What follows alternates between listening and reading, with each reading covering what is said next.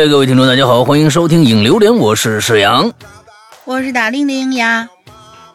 哎，咱们这个离春节越来越近了啊！哎，今年呢是一个非常非常矛盾的一年啊！这个到底回不回家？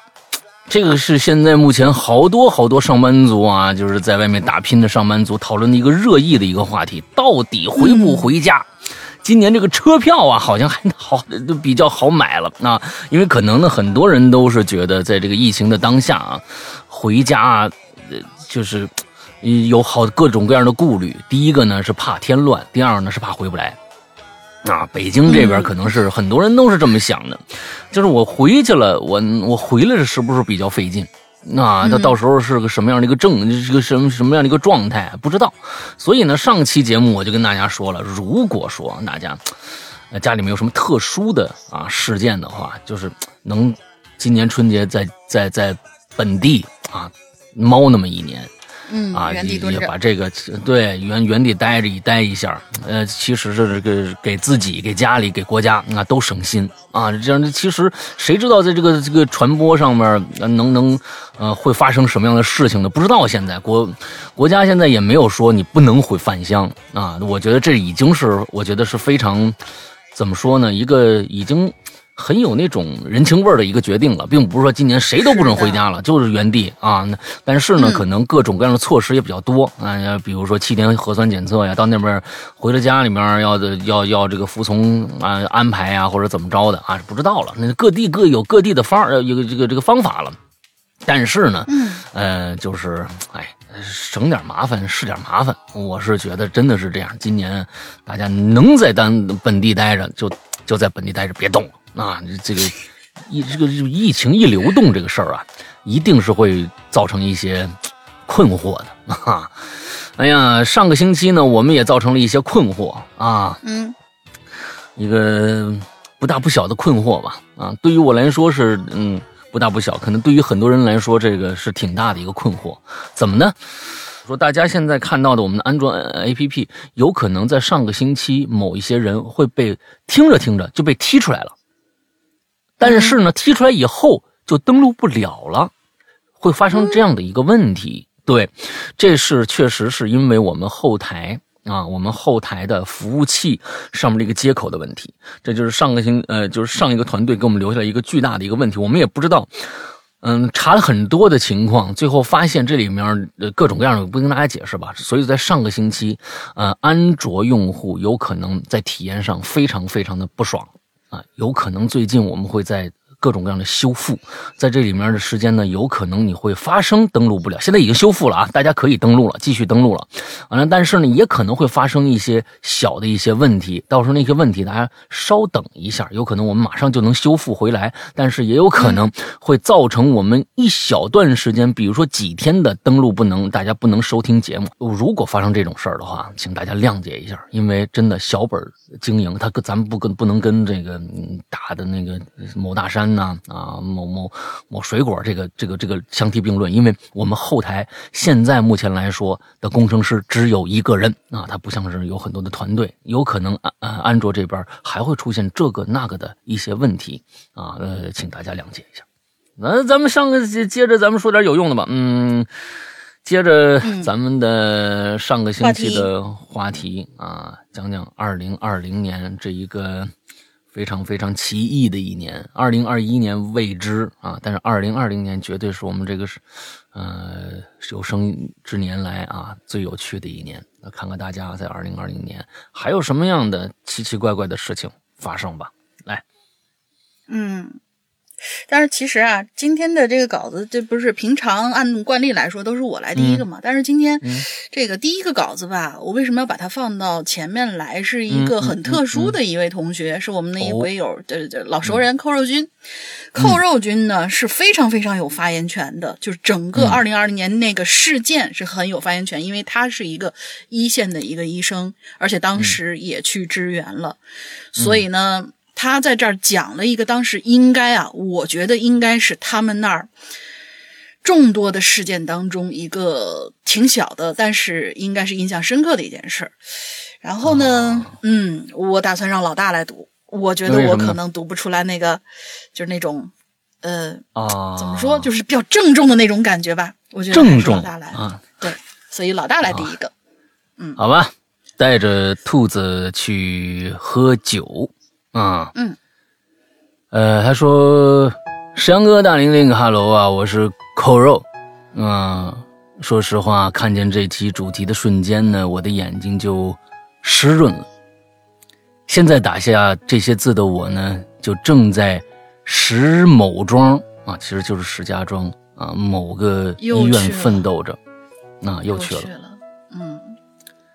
回想去年，好像也差不多是这个时间吧。我看着我的同事们、老师们一个个奋不顾身、头也不回地奔向所有人避之不及的那个地方，忘掉了他们也是父亲、母亲、儿子、女儿。那时候他们就只有一个身份，他们就只有一个使命。我想说一件事儿。在疫情爆发期间呢，发生在我医院的一件小事儿。二零二零年二月四日凌晨，在我院第一批、天津第二批支援湖北医疗队啊奔赴前线的七天以后，我躺在像往常一样的休息室里的床上，却怎么也睡不着。其实当时支援，呃，我是报了名、宣了誓的。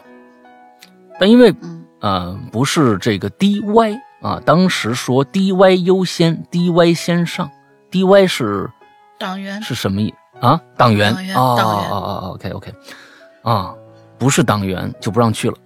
嗯，我觉得这个时候就充分的显出了党员的不能说优越性啊，我觉得真的是党员扑在前面的这样一个状态啊。嗯嗯，所以呢就没有被选上。当时的感觉真的是很复杂，啊，不能说因为没有被选上，而是觉得幸运；也不能说因为没有被选上而觉得失落。我觉得这是真话啊！我觉得当时虽然可能很多人都都宣了是，做好那个准备，但是其实没有被选上。有时候回过头来想想，可能当时觉得哇，是不是幸运的？我觉得这是真话来的，嗯，神内、神外科等等这种科室啊，因为特殊性没有办法取消门诊、急诊什么的。我们的科啊，当时只剩下我、还五哥和杠哥三个人啊。看来科室里面哥几个处的不错，都有外号。嗯，其他人呢，有的去了湖北，有的被派去了别的科去支援。那天晚上啊，是。五哥值班，啊，但是因为这个情况特殊，当时虽然病人这个数量啊是减少的，但每一个都是重症急症，啊，所以我们三个人呢，除了值班的那个人以外，会自愿留下第二个人在医院，以防特殊情况发生。那天呢，就是我就是自愿留下的那个人。嗯，我跟五哥说了一声啊，我就去，我就准备去各个这个病房看一眼。啊，从休息室休息室出来，那一低头就看着一个小姑娘，半躺在走廊上，上半身啊靠在墙上，手里呢拿了份检验报告，就这么睡着了。我把防护服整理了一下，蹲下身喊了喊他。那我知道他是谁。他父亲三十六岁，他呢只有七岁。他父亲在前两天急诊的这个救护车入院的时候出血性脑卒中，现在呢在 ICU 里。当时真实的情况是，已经下了病危通知了，并且呢之后数日。有可能就会死亡。他们一家子呀是武汉人，父亲和孩子本来计划在年三十那天回去的，母亲在十号的时候已经提前回去了。在天津的就只有这父女二人。他父亲进了 ICU 那天呢，我就告诉过这小女孩说：“我们我们已经有了他母亲的这个联系方式了啊，并且可以随时联系到，不需要啊小女孩啊再在这个医院这种危险的地方待着了，可以回家了。可是小女孩怎么都不走，那，嗯，就是说想在医院里待着，可以和他父亲在一一一起。可以和父亲呢一起走出医院。当时这些过去这些事儿在我脑子里面盘旋着，就看着他现在躺在地上，我就我就把他叫醒了。我说：“问他我为什么在楼道里待着呀？”啊，因为当时我们给他在我们那层这个楼里边安排了一个休息室去休息。小女孩看着我说：“我有点问题想问你们。”可是太晚了，我怕影响你们休息，我就想在门口等你们出来。我真的就是那一刹那呀，我内心无比的愤怒，表现在脸上的却只有眼泪在掉。愤怒，大家为知道为什么吗？为知道我为什么突然这么想吗？为什么我要愤怒呢？为什么要在瘟疫肆虐？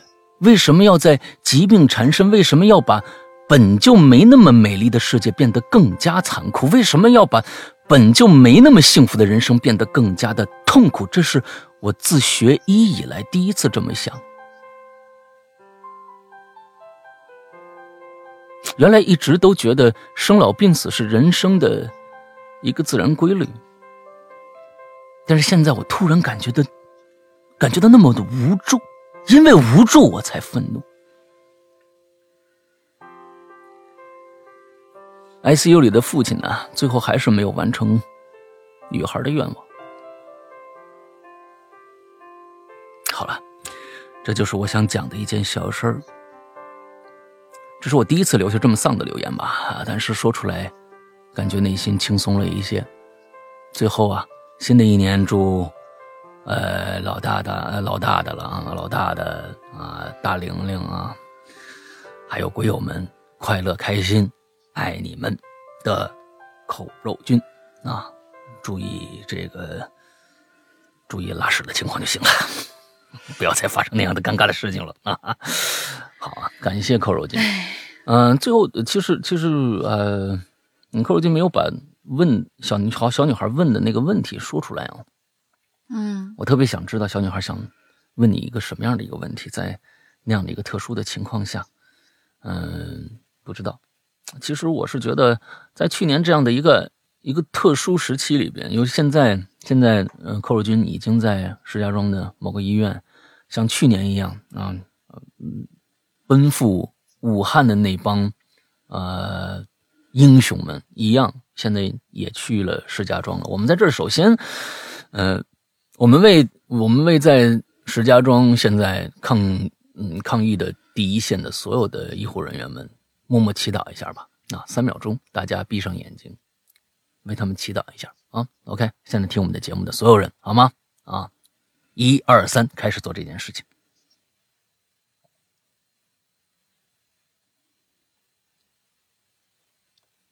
OK。呃，我们好像只能做的就是这些了。但是说实在的，嗯，在去年，包括在今年，其实这包括从我们不是不能说只有武汉，呃，封城那一段时间去到那个现场的那些人才是真正的英雄。其实从那一刻开始，一直到现在，可能要一一直延续到明年，呃的一个状况，就是还有很多很多这样的医护工作者，每天都是。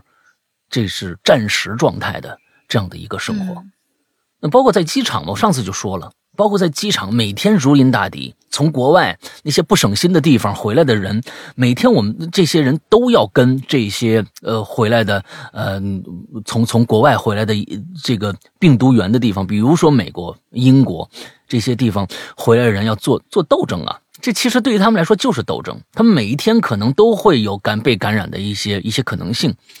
所以，呃，呃，我觉得我们应该去理解他们，我们应该为他们祈福，因为他们做了一件我们根本不愿意去做的一件事情。是我现在底下人说了，就是刚才我觉得柯若金说了一个特别特别，呃，我觉得真实的话，就说他当时是报名了，他当时是宣誓了，他也想去的，但是呢，没有被选上，他觉得幸运啊，所以我我我说，就这是人类的真实感受。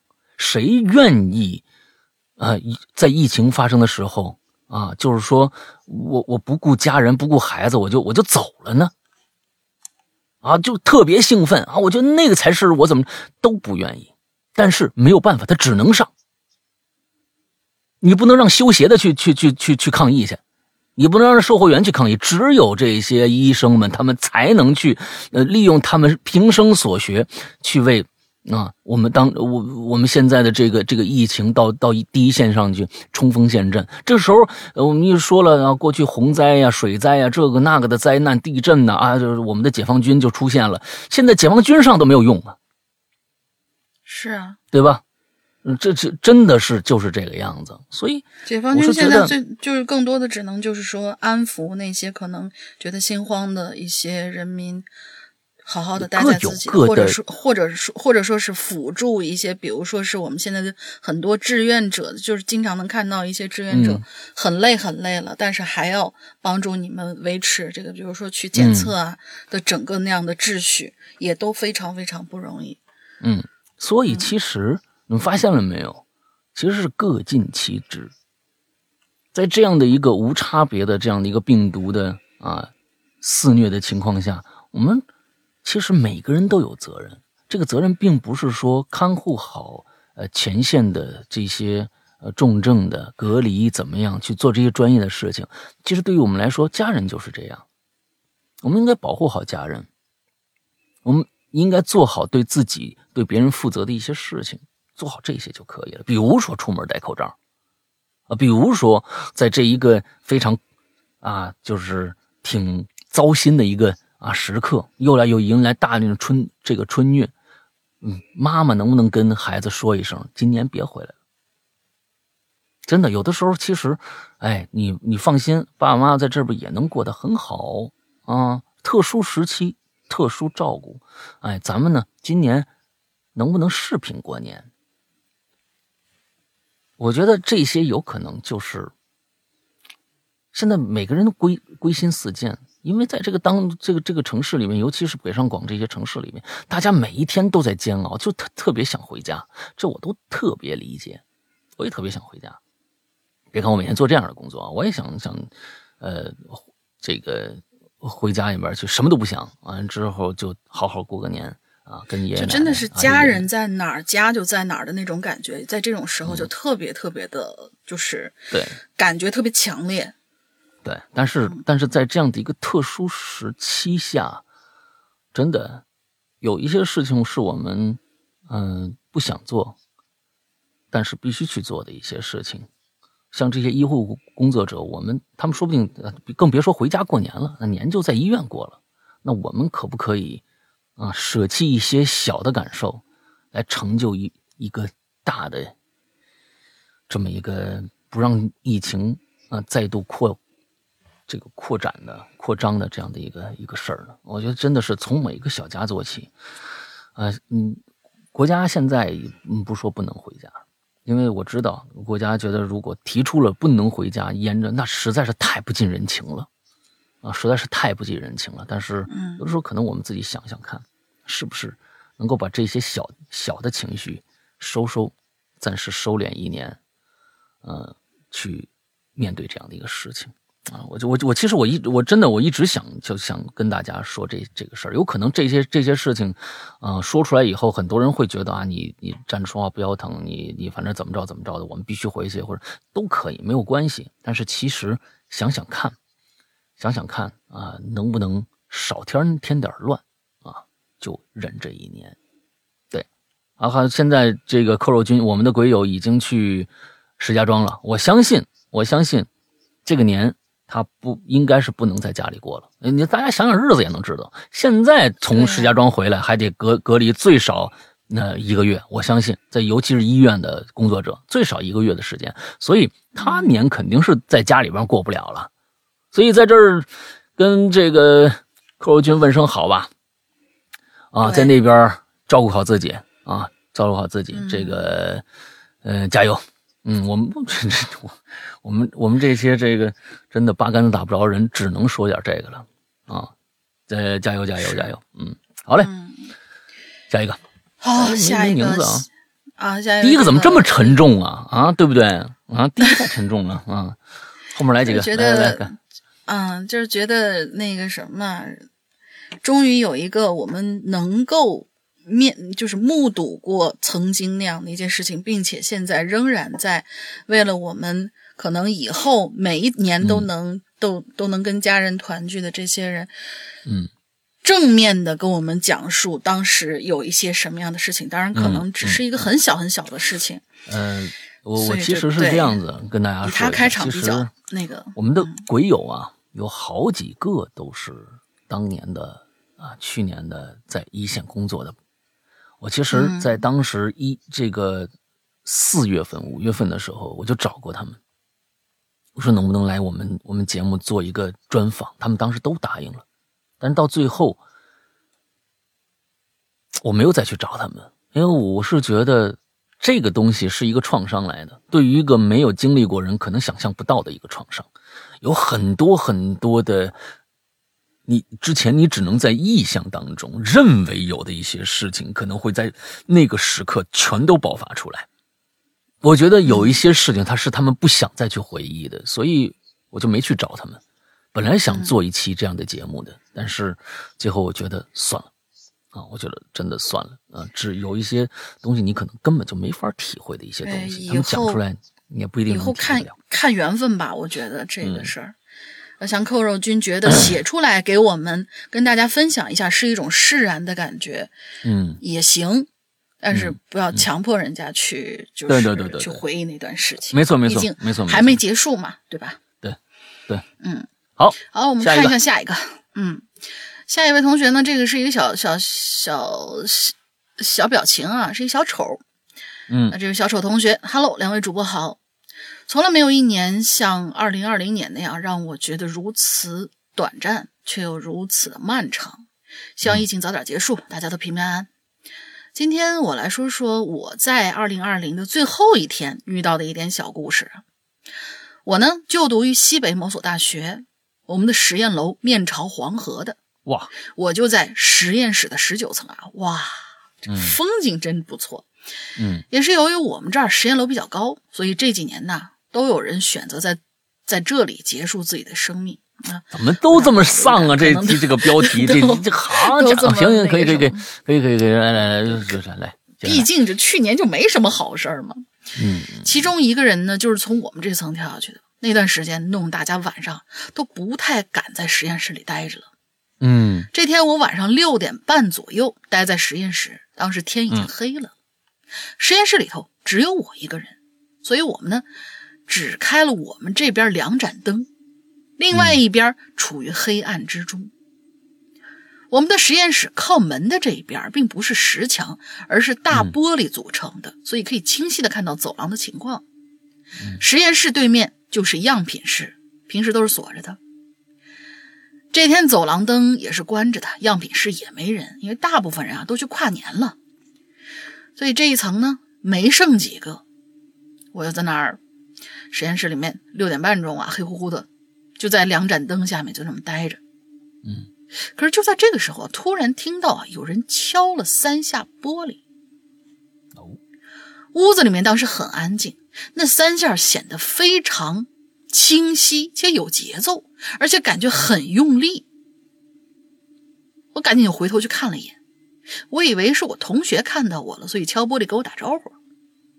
但是呢，转过头什么都没看见。嗯，我就立马出了门去走廊看，同样是空无一人。我以为自己出现幻听了，所以又坐回去。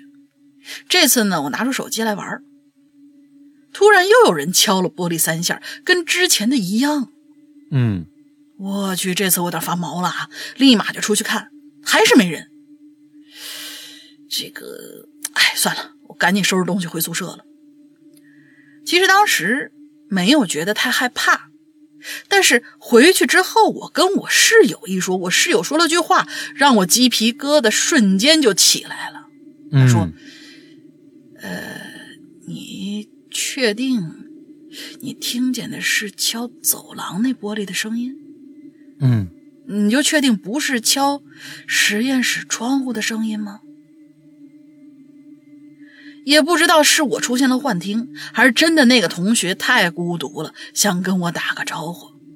反正最后希望大家一定要珍惜自己的生命啊，因为生而为人太过珍贵。况且，也许死亡也只是一个开始呢。哎，这句话说的很瘆人啊！这个东西谁也不知道死了以后是怎么着的啊？对，在另一个世界的开始嘛。哎，啊，这个还是这个还是符合我们的那个《哈喽怪谈》的那个恐怖套路的啊！哎哎，对对对对对，而且呢，呃，也威胁一下他对方要死。你你知道死了以后，你你觉得是解脱是吗？啊，你觉得就不用管一切，你可以抛下你的父母，你抛下你的你的任何亲人啊爱人，就可以一一一走了之。你知道你死了以后会干会怎么着吗？说明在那边更难受。我告诉你，更难受。嗯，对，孤孤单单的，不知道啊，不知道，也不不，说不定不是孤孤单单的，是一种试炼啊，让你呢到另外一个世界，每天你脑子里面最痛苦的事情让你过三遍。啊，那每天在这 就不知道哈，咱们这都不知道，是是说说不定就是哎，我觉得这个这个这个威胁说不定对啊有这种想法人是一个震慑，啊是一个震慑啊，就就在这边能解决的事儿，别到那边解决去，是不是？啊？能不回家过年，咱们呢就别添了这个乱，这这是什么东西都能添到一块儿去，哎，这是好家伙，行吧行吧，嗯嗯，好下一个啊，匆匆那年。石阳哥、龙鳞小姐姐啊，两位主播大的好，我是爱吃猫的鱼，又来吃榴莲了啊！最近这个匆匆那年呢，啊，非常的活跃啊。说起二零二零年发生的事情实在太多了啊，我也就不一一的赘述，挑两件比较有代表性的事情来说吧。其实呢，我本人呢，在二零二零年也没遇到什么大事儿，我爸呀和我哥呢，却遇到了挺大的事儿。哦，先来说说我哥。二零二零年九月二日，农历七月，呵，你这这日子记得够准。七月十五，哎，其实这这个非常啊特殊的一个日子啊，呃啊，看来是七月十五，对我们是七月十四直播的。嗯，我哥呢从接近三米高的房顶掉了下来，左腿的脚踝呀啊到脚跟后的这个部位啊粉碎性骨折，哎呦。三米高其实不至于，这个挺挺邪性的，也是三米高其实不至于。嗯，呃，具体怎么回事呢？哎，那天啊，风挺大的，我们单位所在的车间有一间小小的办公室，大概啊三米左右的高度。哦，我知道了，可能用大的敞敞篷，完了之后有个小二楼，二楼上面是办公室，完底下是就是就是机器啊什么的，估计是那么一个结构啊。嗯。嗯，这个那天没什么活我跟我哥呀就坐在办公室聊天突然呢，我哥就听见这办公室的楼顶啊有响声，就想上去看看，于是呢就爬到屋顶上。我们办公室的屋顶上啊堆满了很多的东西，什么方木啊、角铁呀，啊，还有我们这个车间的这个照明大灯。哎，那灯还挺大个的。而屋顶呢，又是用那种薄薄的塑料拼板呐盖住的，啊，跟龙鳞他们家那个屋顶差不多啊，嗯，很不牢固，某一块儿，某一块儿，啊，很不牢固啊。我哥呢，就想把这些东西处理掉，可当他的手刚刚碰那大灯的时候，咵嚓一下子，那整个那塑料板呢。铺的那顶啊就塌了，那我哥也因为就因为惯性给带下去了，顿时这办公室里是一片狼藉，尘土飞扬，就跟你你那次遭遇差不多。我跟你说啊，我哥呀我那是。天灾好吗？我我没上去作死。当时啊，我在屋外头看着我哥，我还跟他说小心点呢。可是，看着我哥掉下来了，我愣了一下，可随即很快就清醒过来了。待等到不再有这个东西掉下来，我立马冲进屋子啊，把我哥扶起来。当时这屋子塌陷的声音很大，很快的隔壁车厢的人也都过来了啊，说着赶紧要送医院。随后啊，陪着哥去医院，在车上呢，我哥就跟我说呀，他当时这脚都没敢踩那塑料顶棚，就怕踩塌了。可是不知道为什么那个顶就塌了。现在啊，我哥已经出院了，在家养了四个多月啊，希望他早日康复吧。嗯。哎呀，这个说完，我哥再说说我爸的事儿。二零二零年九月三十号，又跟你哥那时间隔得不远，国庆前一天发生的事儿。那天啊，我爸妈正在我家附近的广场上啊晒那个刚刚收割回来的稻谷。不知道怎么的，我我爸就觉得心心口闷，我妈以为他中暑了呢，啊，就让我爸呀到凉快地儿歇会儿。我爸说不用，啊，坚持说不用，说早点晒完了早点回家。可我爸这话说完没多久就晕过去了，因为当时我在上班呢，我也不知道这事儿，是我哥给我打电话说这事儿，我才知道的。随后就给我妈呀打了电话，问我爸怎么了。我妈当时说我爸呃已经醒过来了啊，说那这个还带着氧气呢啊，胸口还是有点闷，所以得住院观察几天。啊，让我别担心了啊，好好工作。可可这事儿，我我哪有什么心思安心工作呀？我满脑子都是想着我爸怎么了。那好不容易挨的下班了啊，本来呀，立刻呢就就去医院看我爸了。谁成想我妈又打电话过来了，说让我把晒在广场的稻谷收一下。我说现在。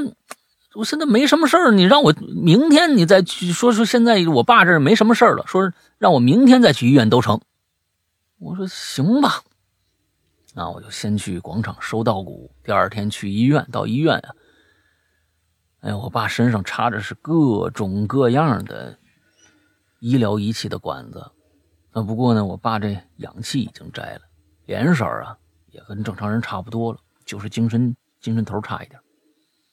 见到我爸还算精神，我这悬着的心也算放下来了。呃，现在大家别别没没有什么没有什么韩韩剧的那种啊啊！我爸现在已经回家了，身体也挺棒的啊。希望我爸妈呢能够健康长寿吧。好了，今天就说这么多吧，就讲到这儿啊。祝这个石阳哥越来越帅，小小龙玲小姐越来越嗯。反正龙玲总是喜欢嗯啊，那我不是我跟你说，你这错怪龙玲了，那是我给带的。你看，那我也不多说什么了。祝龙玲小姐姐越来越嗯吧，嗯啊，祝这个哈喽怪谈越来越火，长盛啊，嗯，谢谢谢谢啊，嗯，这每天家里每年家里面都是发生一点事儿啊，或大或小，在那但是或不管或大或小，对于当事人来说都算是事儿。啊，都算是事儿。在这今年啊，我也在八月份遇到了一个事儿，但那个事儿我不能跟大家说啊，那是一个非常非常隐秘的。现在目前来说，这个世界上好像只有不超过十个人知道的一件一件事情啊。等我能够告诉大家的时候，再跟大家说。我都不知道啊。啊，对你，你你你不配知道啊。嗯。啊，别，为什么呀？嗯嗯，所以这这些事情啊，就是这个，呃，这个这个。我我我我觉得这件事情，我一定会找一个找一个时间跟大家细聊聊这件事情。但是现在还不是那个时机。每一个人的人生里面都会碰到一些或多或少的第一次，而这第一次在最很很久之前，或者在你的意识当中，你想有一些事情根本就你不可能觉得那个件事情跟你会挂上钩啊，一些事情你会摊上。啊，你会你会怎么样怎么样的？很多的时候都会有这样的想法，但是这些事情会在你毫不留意的时候、毫不在意的时候，突然降临到你的头上。这就是生活。嗯嗯，这就是生活。所以等到我可以跟大家说这件事儿的时候，我一定会好好的跟大家聊聊我在去年八月份一直到现在这件事情都没有解决的一件对我来说很大很大的事情。一定会跟大家说啊，我我保证啊，我保证。嗯，OK，好，下一个，好好奇啊，不是，我倒是想说一下，既然咱们就是回顾那个二零二零嘛，就是咱们刚才反正话已经带到这儿了，也免得大家好奇。就是我跟大家 说一说，我发我家里面发生那个很乌龙的那个事件。当时，当时其实我是想跟大家说了，但是这个呃龙玲小姐呢，她说不要说了，这个事反正说了也不太好啊。其实，哎，没事，我觉得跟大家说一下吧。啊，过去觉得就是搞笑了，对吧？对，过去这对就过去挺搞笑的，真挺乌龙的。对对对对对。说完这件事，我再说那件事。嗯。啊啥？你先说。就是那天晚上吧，我在我的这个就是这个录音棚里面，大家就是呃，应该听听以前，我不知道我忘记我说没说啊，反正就是我师傅建议我在家里面就是弄一个隔隔音比较好的一个能够就是拆装的这种录音棚，然后就是我平常会在这里面待着。然后呢，这个棚子其实是在我们家整个的那个位置的比较偏，大家就是说，呃，整个那个房间是一个长方形，然后呢是在长方形的一边儿，另外一边呢，它原先有个天窗，这个天窗当当时它设计的是什么？就是说，它要露出来一个，你可以联想到一个阶梯的一个形状，那个房顶是一个阶梯的形状，就整个这个房子确实是就是属于那个钢筋水泥弄出来的，但是呢，它留出来阶梯的形状就是那个。竖的那一面，它要留出来一片一堆玻璃，然后那堆玻璃再往下是阶梯的另外的一个平面，那个平面上面其实就是我们家那个半二层，半二层上面就是跟老大刚才说的那一样，其实用是用的那种是什么板儿，我不知道是什么板儿啊，架起来的，他估计是怕承重不够吧，也就没有敢往上就是堆那种。呃，比较坚实的那种水泥状那种东西，对于是那个板儿就是那样，呃，就是一呃竖的是玻璃，然后折下来那块是板儿，对，平常情况下还挺结实。结果那天呢，我在棚子里面待着，待着待着待着吧，就听见外面打雷了。打雷以后呢，我说那天是北京可能有史以来比较大的一次雷暴啊，就雷暴，那次雷暴特来得快去得快。嗯，对，而且那次雷暴特别特别的奇怪，巨大的风，巨大的雷暴，就跟那个就是飓风那种感觉一样。而且呢，有人曾经在那个呃万达广场，就老大家附近有一个万达广场，在万达广场那边拍这个东西的时候，就觉得特别有意思。看左边，响晴博月啊，呃，当然晚上，因为那个时候是晚上嘛，真的是晴天万里无云的，然后那旁边挂着月亮，然后右边。雷电交加的，就是左右两边是完全不一样的，就是在同一时间。然后那个它应该是一条风带，就从那边过来了。但是我肯定在家，我是不知道的。然后我就听见哦，外面打雷了，打雷那下雨呗。今天好像抱着有雨，我也没往那想。然后我就在我的这个棚子里面啊，就是该干嘛干嘛。结果突然一瞬间就有一个巨大的一个雷打过来。我说啊，好大的雷，就心里很平静。然后 过了一会儿，你这样的叙述有可能让鬼友认为你被劈死了。是 不是？就是外面有一个好，不是不是，外面有一个好大的雷声响起来。但是呢，我脑子里想的 是，因为那个时候已经开始下大雨了，就是我们家这个楼楼顶上就是。还是能够听到，就是那个雨呀打在那边的板子上噼里啪啦那种声音的。嗯然后声音其实当时水声也很大，雷声也很大。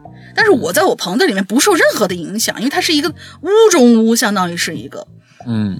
结果那边，咵一个雷，然后哗开始下雨。我说啊，雷挺大，雨挺大，心里非常非常平静。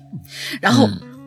在下一个雷的时候，那个声音就不对头了，因为我听到了一个，就真的是一个雷过去之后，你只有在家里边把一个巨型的上面装满各种各样的，比如说书柜或者什么样的东西，推倒了以后，或者是从从二楼上面扔下来一块巨石的那种声音，咣当一下就在我的棚子外面就响起来了。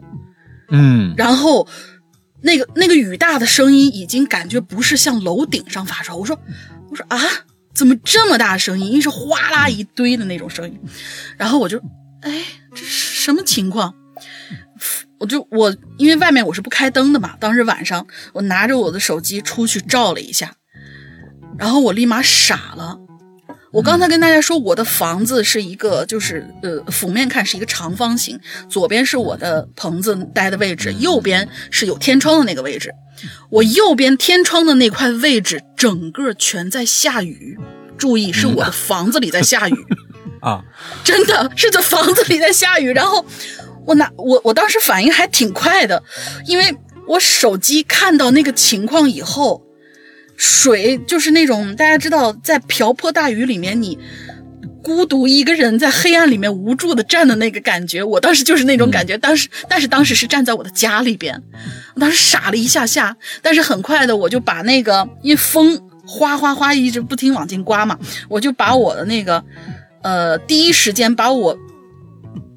一个晾衣架上面晾的几条就是那种那个毯子，夏天盖的收衣服了，不是不是不是，赶紧拽过来，然后全部盖在了我就是靠左侧，在呃，它其实是处于左右两边的中心线外边。老大应该记得我的那个电脑机箱是在外面放着的，台风是。是朝外的，然后水一旦进来以后，我的所有的什么电插板了、插排全部在那个位置，我的电脑机箱还有我的那个移动硬盘全部在那个位置。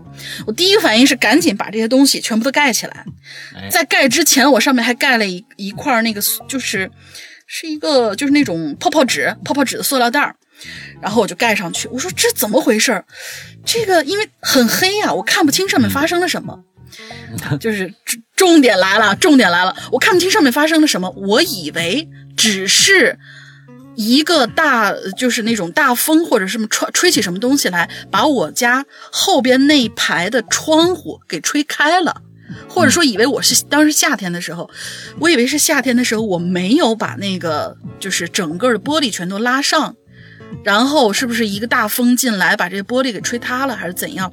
然后我就顺着那个楼梯，摸着黑儿，拿我的手机，就那个那一点点光照着，我就上去了。结果上去以后，重点重点来了，我傻了。我上到二楼以后，我往上面一看，窗户一点事儿没有，但是我能够看到外边的天空。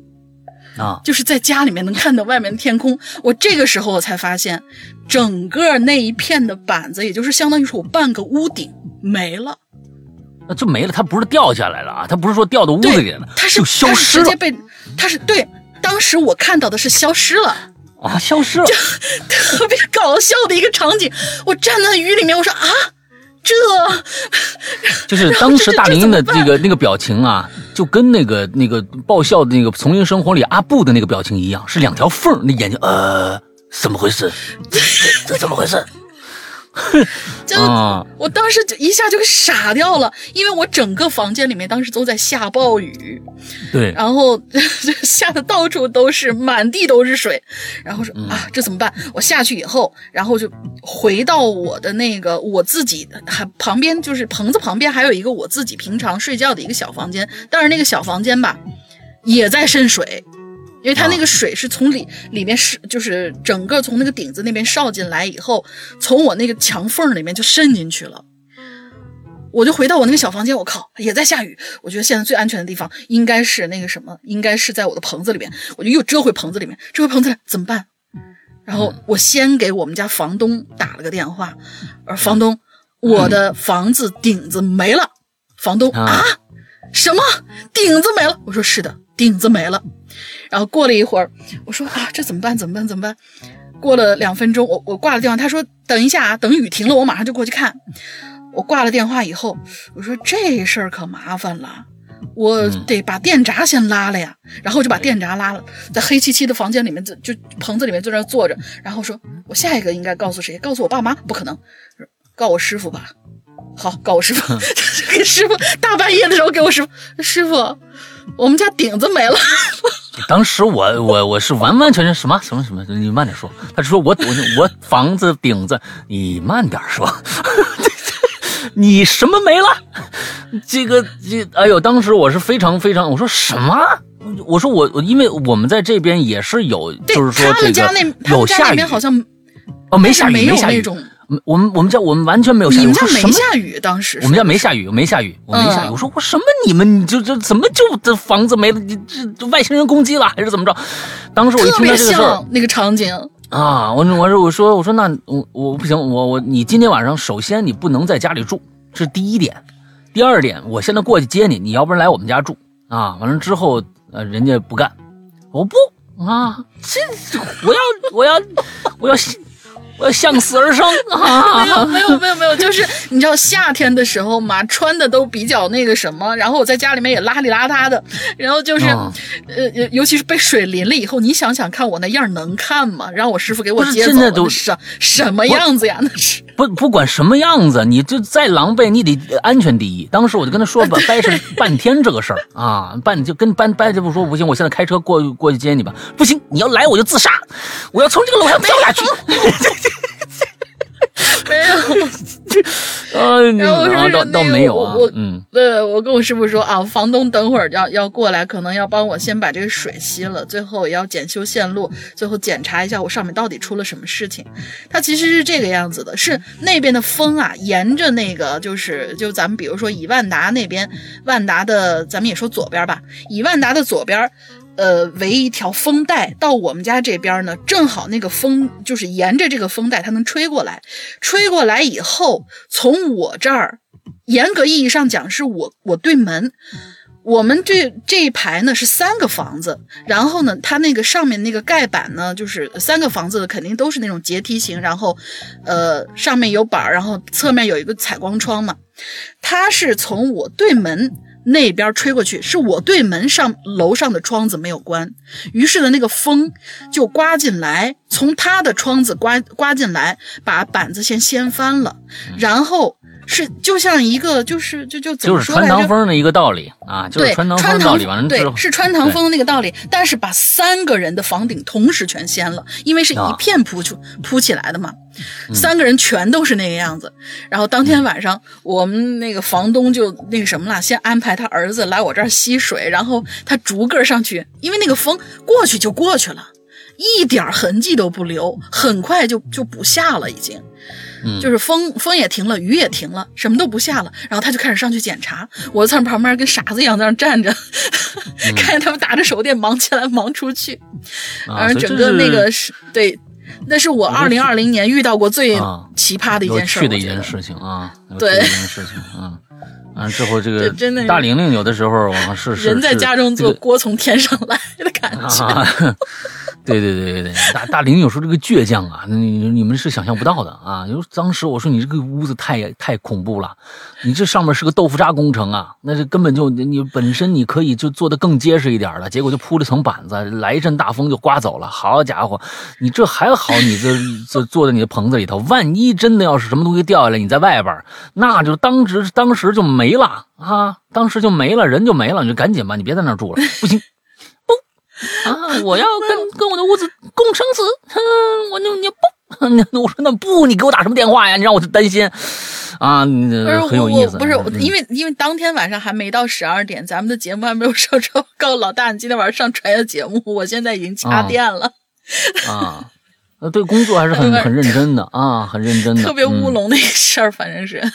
以后呢，我就这这个这是一个反面教教育啊，这是一个反面的例子啊，大家不要就是以后这但凡一屋子屋子遇遇到这种很很你控制不了的这种危险事件的时候，赶紧出来。啊，就跟这个地震一样，你地震你不可能还在我家里待着，你肯定得到外面待着来，对不对？啊，所以说就跟那个就遇到这种事儿呢，以后大家都得啊，别别呃贪恋财物啊，打打零就是贪恋财物啊，就是一般就是 嗯。哎呦，当时估计已经就是说是，虽然是看起来淡定，但其实是傻了。嗯，是就是说啊，你嗯那是就是说你你你你出来啊，我出来我能去哪？你出来你先去我家。我说啊，能去别人家吗？就就已经傻掉了。行了，嗯你先先下一个下一个吧，咱这是聊了太多咱自己的了啊，看看别人都说都有点什么事儿来。嗯，好嘞好嘞。下一个这位同学名字啊有点占便宜，嗯他呢姓李，然后后面是两个霸王的霸字。嗯对我我只能这么介绍。呃，山羊跟大玲玲二位主播好呢，我是姓李，然后后面是两个霸字。嗯山西文水文水县人啊，嗯，我知道这个地方。今年二十岁，现在在苏州上大学。初三的时候开始听《鬼影人间》，也算是一位潜伏多年的老鬼友了。嗯今年今天上厕所的时候看微信，突然就看到《哈喽怪谈》又要征集榴莲，我就想要写一个，可能跟这期嗯话题有一丝丝偏离啊。话不多，直接开整。嗯我记得啊，那是我大概三四年级放暑假时候的事儿了。那时候老师管得很严呐、都勒令每个学生一定要去他家补课。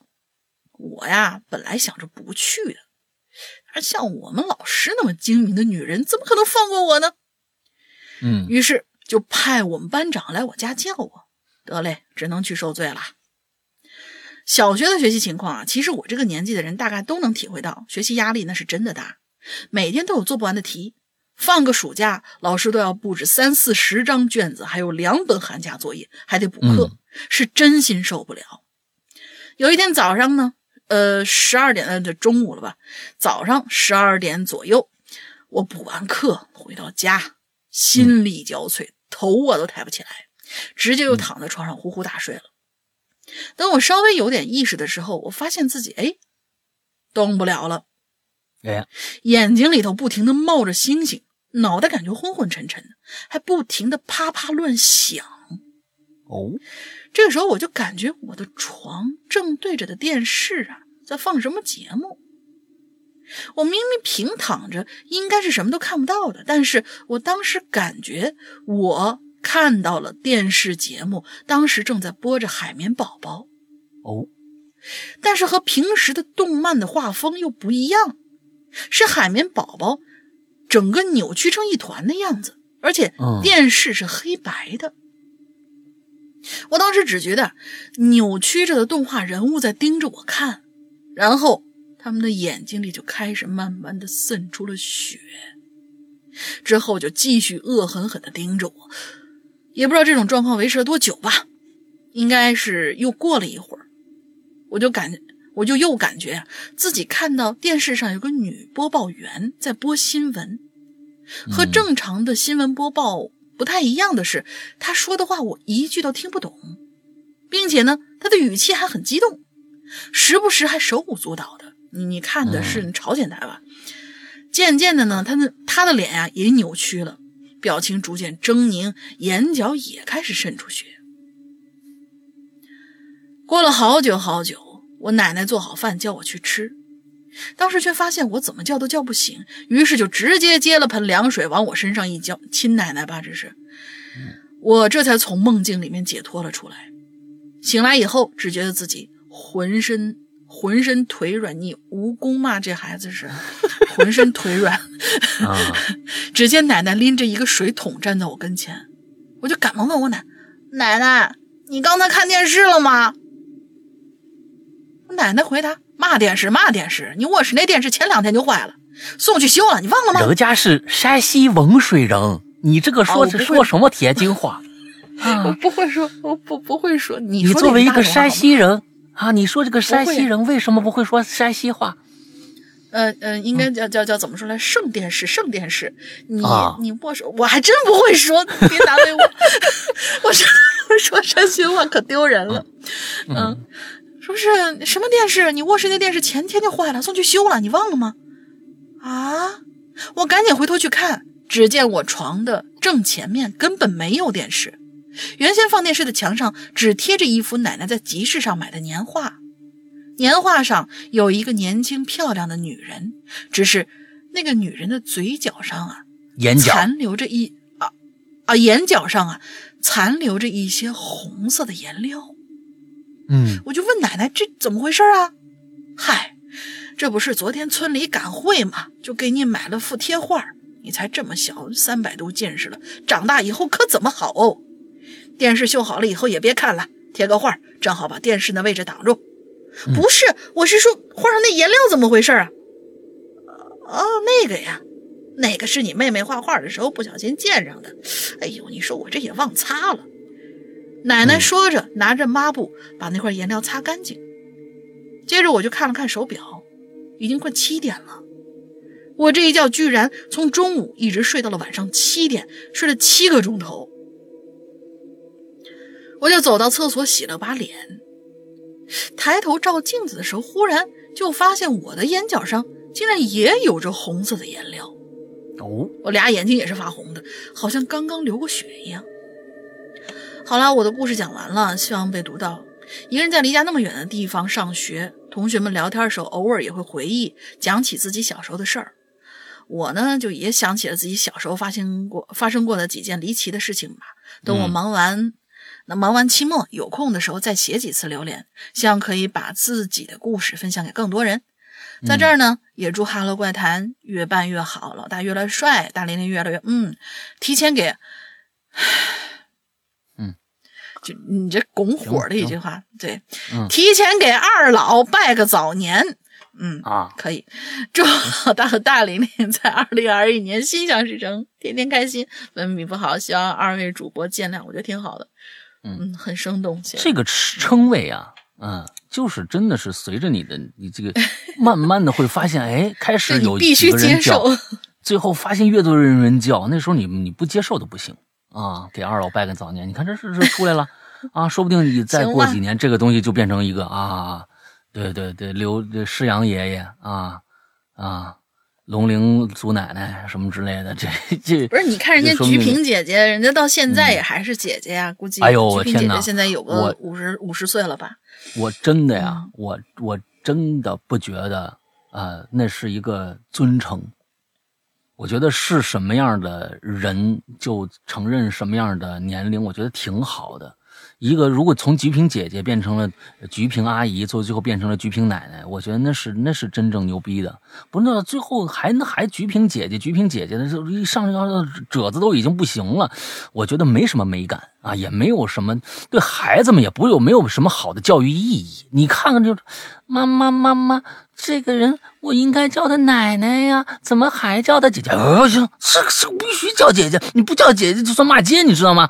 你怎么没意思，你知道吧？哎，这我我觉得这这该怎么叫就怎么叫，挺好的，没有必要而且也冲姐姐。嗯其实，而且也侧明说侧面说明了一个可能不是非常非常乐观的事儿，就是说，自从就是那个小时候的节目之后，给大家有了菊萍姐姐这样的印象之后，她这辈子也没什么嗯其他的作为了。哎，对对是不是可以这么说？就所以说，对一个艺人来说，这还是挺悲伤的一件事情。啊他不算艺人啊，他算政客。嗯真的吗？嗯，我不知道啊，这个事儿真的从政吗？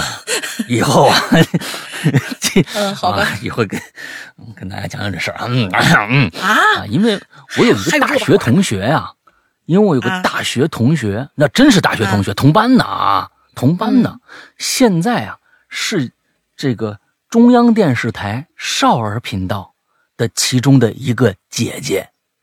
哦，哎，你们想想他是谁啊？嗯，这所以他们那里边那个嗯那个，就别看一个少儿频道，每天跟大家这个弄，哎呀，那事儿也乱着呢。行吧，这种事儿，这种事儿不能说，你知道吧？那那个适可而止啊，点到为止，自己想去吧。啊哈，我什么都没说啊，我什么都没说啊。你这个是，我只是对于一个人啊，该到一个年龄阶段就应该有呃那个年龄阶段的称呼啊，做了一些评价而已。我什么都没说啊，大家也不要那个嗯瞎想啊，我什么都没说。你看，你看，这种人就是就是属于那种，哎，哎你看我这个瓜保大保甜，看见了吧？就是不让你吃，讨厌 死了。嗯，对，这个等等到以后啊，呃，那个等等到等到以后什么时候跟大家聊一聊这里边的门门道道啊，就跟那个行吧到时候就像我今年八月份发生这个事儿啊，以后我一定会跟大家说的啊，呃，是一个意思啊，等等该该你们知道的时候我就告诉你们。吧行吧，行吧，嗯行吧。下面一个叫 N 啊，，N 一 N N 啊，叫 N 啊，给石羊大的这个龙玲小姐姐以及各位鬼友拜个早年了。第一次呢留言，好几次想来留言，奈何文笔不好，写一半儿啊，把自己写内向了。为啥叫 哎呦我天，写内向？这是什我么特别特？别的写，就是把自己写郁闷了呗，写内向了。这个这个，我特别喜欢你这个这个呃评这个写写写法啊，就把自己写内向了，嗯越写自己越不开心，越写越不开心啊，就这个意思。嗯，哎呦，这一年啊，过的是实在是太辛苦啊。对于我来说呢，最难熬的是不是全民抗疫的那段日子，而是十一月二十四日凌晨三点睡梦中我的呃睡梦中我的被一阵铃声惊醒。啊，你还是这个日本人。睡梦中我的被一阵铃声惊醒的啊啊！你这个语序是日本语序，知道吧？啊，挺好。冷静点，我感觉他后面的故事好像稍微比较沉重。嗯，哦，是吗？是吗？是吗？对对对。OK，OK，OK，OK。好，呃，迷糊中看到来电显示是小叔，瞬间我开始不安了。接通电话，电话那边传来了小叔。火急火燎的声音，声音说：“妹儿啊，你爸爸突然晕倒了，医院检查说脑出血，现在手术在手术室里面抢救呢。你赶紧联系你哥，快点回老家。”啊，啊，这是看来是在外边上学，要不然是上学，要不然是在外地工作的。啊，嗯。当我第一次站在 ICU 的门口的时候，从未想过会以这样的方式与他碰面。在病房外等待的每分每秒都格外的煎熬。我看不到他，我听不着他，只能隔着紧闭的大门知道他在里边。那母亲也在呢，我也不敢哭。噩耗传来的时候，我也没哭。我相信一向身体健康的父亲会。好起来，可医生却告诉我，病人已经完全丧失意识，深度昏迷。如果还出现颅内出血的话，你们得做好心理准备。多天以来压抑的情感瞬间一击而溃，我躲在消防通道嚎啕大哭。将近两个月的治疗，我依旧无法接受，曾经百八十斤、高高壮壮的父亲，如今变成植物人了。靠着胃管输入流食维持着身身体的机能，尽管如此，他也一天一天不断的在消瘦，能隔着薄薄的皮肤摸到他的骨头。他最后发给我的信息是平平安安、健健康康就好，可我还来不及回复他。哎，太沉重了，太沉重了，不想讲了啊！请大家一定一定要珍惜和父母相处的每一刻，离家的游子也一定一定多通。一通电话，多一次视频，陪伴很重要，别让爱缺失，让别让自己后悔。新的一年也要好好努力的活着，加油！这就刚才跟我我跟大家说的一样，很多事情你在电视上看过千百次了，总觉得它不会降落在你的身上，也有的时候会觉得它不会那么突然的降落在你的身上。但是，请大家知道。请大家意识到一点，就是坏事大家，呃，每一个人都不愿意发生的一些事情，往往就是以这种姿态出现在大家身边的。嗯，包括亲人，大家都知道自己的父母哪一天会离自己而去，但是你会做好这个准备吗？你永远都不会做好。永远都不会做好那个准备，不想做好这个准备。那想不想你都做不好。是哪一天这件事情发生了，它就是发生了，突然之间就跳到你的眼前，让你猝不及防，不知所措，跟大玲玲被掀掀走那个屋顶是一样，感觉塌了。虽然你能在家里就能看仰望星空，但是你觉得这个世界好像瞬间就塌掉了，不知道该怎么样去面对这样的一个对，当时其实就是懵，但是也也真的是怕了，就站在雨里面就真的是怕了，头一次感觉。所以，呃，每次说起这种事情来的时候，呃，都会是沉重的。这种沉重，呃，我们我们我们其实有的时候很难感同身受。如果是经历过这些的话，一定会有感同身受的感觉。但是没有发生的话，可能可能没有办法去体会当事人啊他所写的“奈何文笔不好，写了一半把自己写内向了”这句话的真实的含义。所以，其实我是觉得，嗯啊，这位朋友啊，这位朋友，呃，谢谢你帮我们当树洞啊！我也想也想，如果你愿意分享更多的话，我们因为因为我我们知道，我们说再多的安慰的话，说再多的一些一些其他的话，可能都没有办法去帮助你，你你你摆脱当时的那个痛苦，甚至这个痛苦现在还在啊！我们没有办法去，我们没有办法去让你。说两句话就怎么着？但是如果这边是一个你可以说一些心里话，把我们当树洞的话，我们特别欢迎。那我们觉得这可能这个节目，呃，另外的一个意义也就在于此啊，因为可能都大家都用的是化名，那也不知道你是谁。那但是呢，同时把这个东西写出来以后，可能会更加的呃，让你能够。稍微要找到一些出口吧。其实大家很很很多人可能不理解，就是说我把它写出来能怎么样？嗯，我在这儿稍微讲一个题外话啊，因为大家很多人上个星期我跟大家说了，我我我最近这一段时间我们的呃这个呃这个直播也停了，是因为我在做一件事情，我要在。啊，不到一个月的时间之内，我要看完九十部电影，啊，因为要做一个科学研究，你知道吧？啊，所以接了这活了，我也必须要去做这件事情。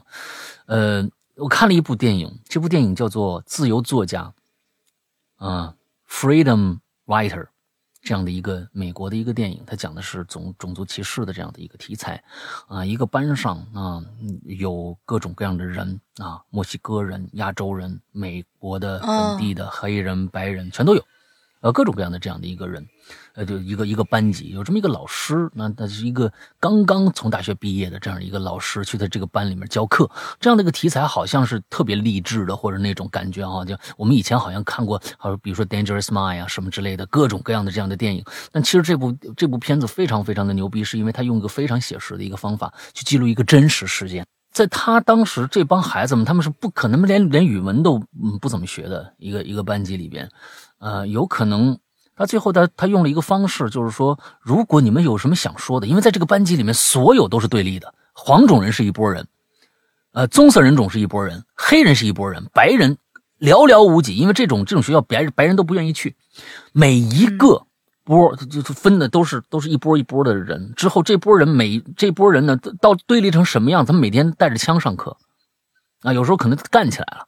就是这样的一个局面里边，他们每天每个人家里面都遇到了各种各样我们完全没有办法理解的糟心事儿。这这在这个的时候，这个班主任出了一个主意，他给他用自己的钱买了一大堆日记本子，放在桌子上，说你们每个人领走一个日记本子，而且呢，你看到后面有个铁柜子，这个铁柜子呢，每天我上课的时候我就把它打开，我下课的时候以后呢，等我等我。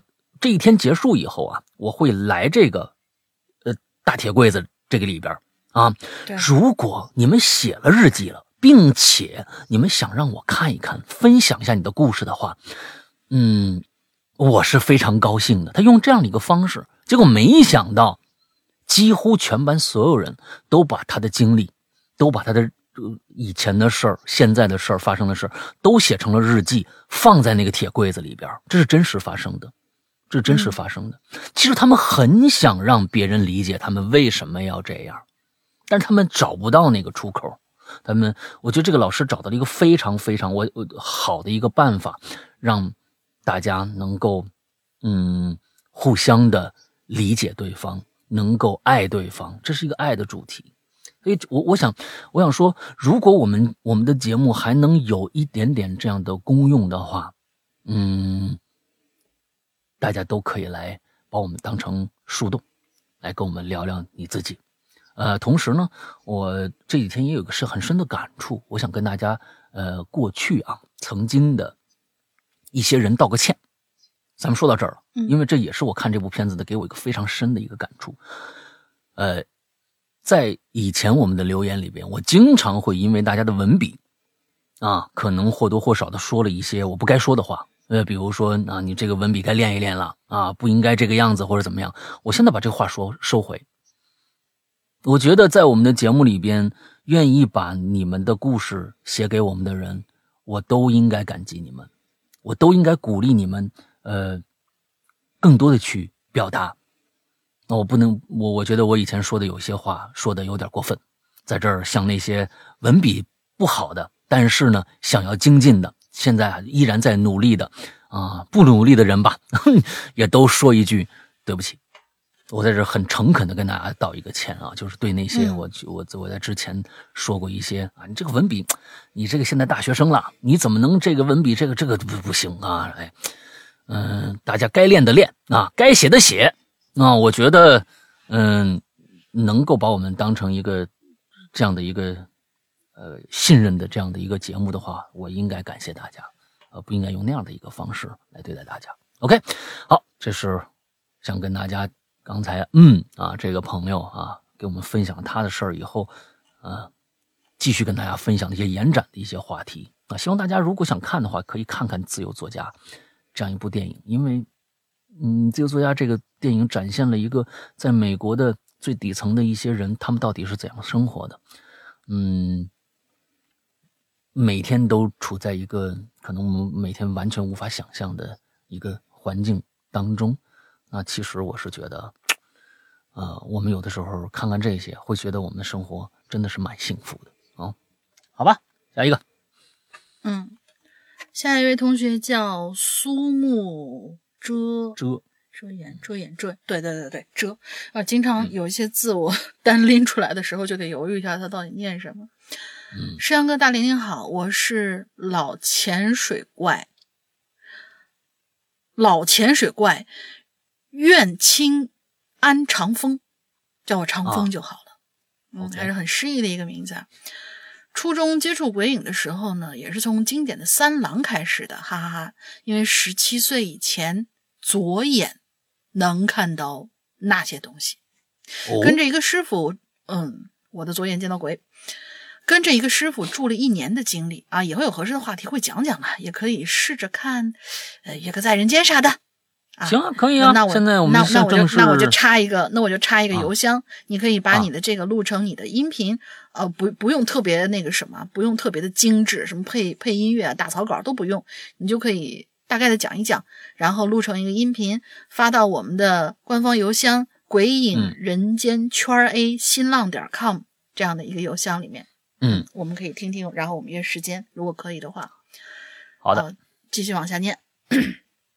所以对咱们的节目啊，那是相当的有兴趣的。以前留言太繁复了，现在微信的话会经常来溜达的。二零年的事情啊，太多太多了，整个世界都不太平，疫情、英国脱欧之后的后遗症等等等等。让我印象最深的事情呢，还得是那个我给朋友讲的时候，戏谑为楼梯间摸耳人，还是摸摸耳人，还是摸人耳摸耳人的事情啦。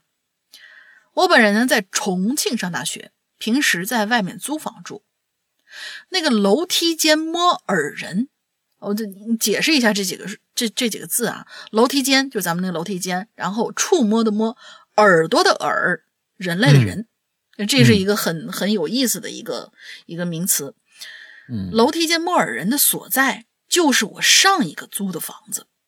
嗯，二零年的年就是新年吧。因为疫情的原因没能回家。众所周知，电梯公寓的楼梯间看上去啊，总是多多少少有点阴森嘛。十六层的楼虽然不是很高，平时肯定还是不想去走楼梯的。但是疫情期间嘛，作为羽毛球小王子的我，实在憋不住，又怕小腿肌肉太久不练不运动啊会松弛，只就是决定啊跑跑楼梯呗。于是每天晚上八点左右。某栋某单元的楼梯间呐，就多了一个 跑跑楼梯的少年。跑的前半个月，其实啥事儿都没有。某一天呢，和平常啊也没什么不一样。但是呢，就在我一如既往的跑楼梯跑到七楼的时候，我的右耳朵很明显的感觉被摸了一把，是那种很轻很轻的被摸了一下。但是不是捏耳朵，就是摸了一下。当时我四下看了看，除了楼梯间安全通道的那个绿色的灯，黑暗之中啊，什么都没有。所以我就觉得错觉吧，就没那么在意，然后继续跑了。回到家也没发生什么事儿。到了第二天的时候，还是在七楼同样的位置，又是那个明显的被摸了一把的感觉。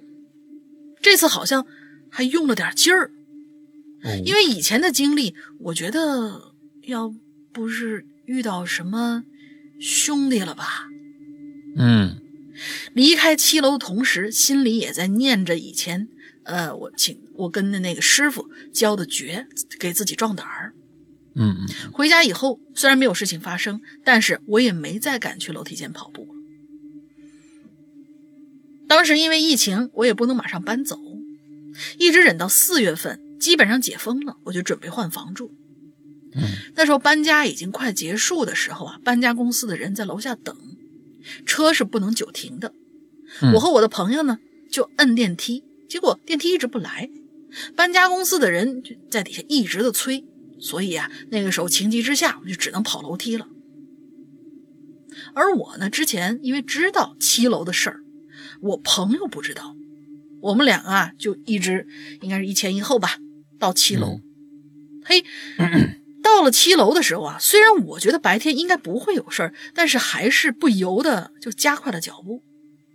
我朋友一开始啊什么也没说，一直到坐到车上了，他喘匀了气，就捏了我耳朵一下，直接给我来了一句：“我刚才跑楼梯，你捏我耳朵干什么？耙耳朵。”我知道他在跟我开玩笑，可是我一点儿都笑不出来，只能随口敷衍了一句，心中暗自庆幸：啊，我还好，我果断搬走了，真是一个正确的决定。我天哪！直到国庆节，说起我为什么换房的事情，我才跟那个朋友说起这个事儿，而他听完以后呢，也笑不出来了。这个就是我说的楼梯间摸耳人的全部故事了。好啦，祝两位主持人和大家二一年顺利哦！还有伟人间永远的神，嗯，哎呦天哪，就是白天也摸一把，这这这这占便宜了，我挺那个啥，嗯。啊，而且爱爱爱耳朵，这个挺变态的一个啊，是哈，嗯，讨厌，嗯，讨厌。啊，好吧，那下边下边俩吧。那下边俩我连着，哎，呃，这个金盘子大菠萝又来了啊，嗯啊，小弟油炸大菠萝参上啊，上次听这个龙陵大兄弟啊，居然说我放弃抵抗了，对，没错，我放弃抵抗了，而且呢，放弃的很彻底。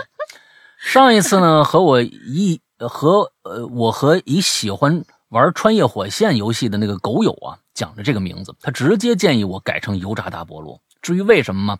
大家去猜，只能提示是源自于游戏中某一系列的枪。我不玩游戏，我不玩这个，不玩这个，我不知道，我不玩这游戏，所以就不知道。好了，回到正题，二零二零回忆杀，我真的是不怎么想再回忆了。去年的整整一年啊，我过的生活呀，总结就是在家里待着。去年疫情刚开始，整整五个月的时间都是在家办公。等到恢复通勤以后呢，可以到公司办公了，却又在两个月以后赶上了失业的潮流，我又回家蹲着了。接下来呢，我就开始频繁的求职工作，基本上大多数的时间啊，还是在家里面翻阅这个招聘信息，一直到十月份找到了一家心仪的工作，结果一个月以后工作经营不当，公司架构缩水啊。我知道这里老大一定要开始调戏我说我去了他们去，嗯，我我绝对不会说这种话的，没有没有没有，那我也太没人性了。所以接下来我又回到了家里蹲的状态啊，直到去年末我才回归了工作状态。听到这里，大家应该看出来了，这是一个诉苦的留言啊，因为二零二零真的很难，所以呢，希望二零二一的路上大家可以褪去所有的不幸，让生活越来越好。嗯，这在。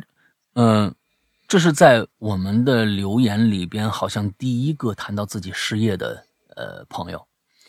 嗯，我我是觉得在二零二零年，呃失业应该是一个对很多人来说是一个非常非常大的一个问题存在。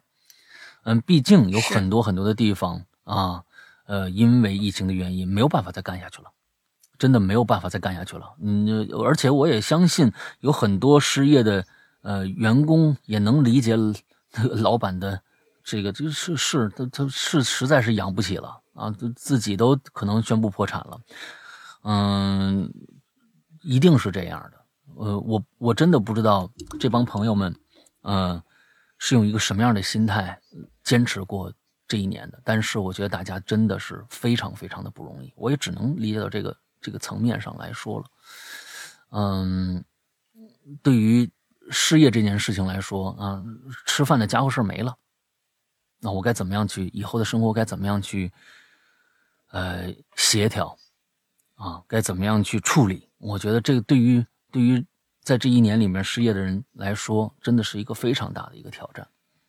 嗯，我也希望很多的在这一年里边呃的这些朋友啊，比较失业的朋友，可以跟我们讲一讲你是怎么怎么度过来的。因为可能，呃，这不能咱们咱们不能说这是一个经验总结，但是有可能很多的心态，呃，可能让现在嗯很多的人能够共情，能够呃学习到一些。呃，状态吧，因为我咱们这个东西，嗯，虽然咱们节目里边啊，经常呃说一些呃特别，对于很多人来说啊是三观正的一些事儿，但是其实三观正不正，对于某些人正在呃困苦里边的人来说，其实对他们来说那个事儿不重要。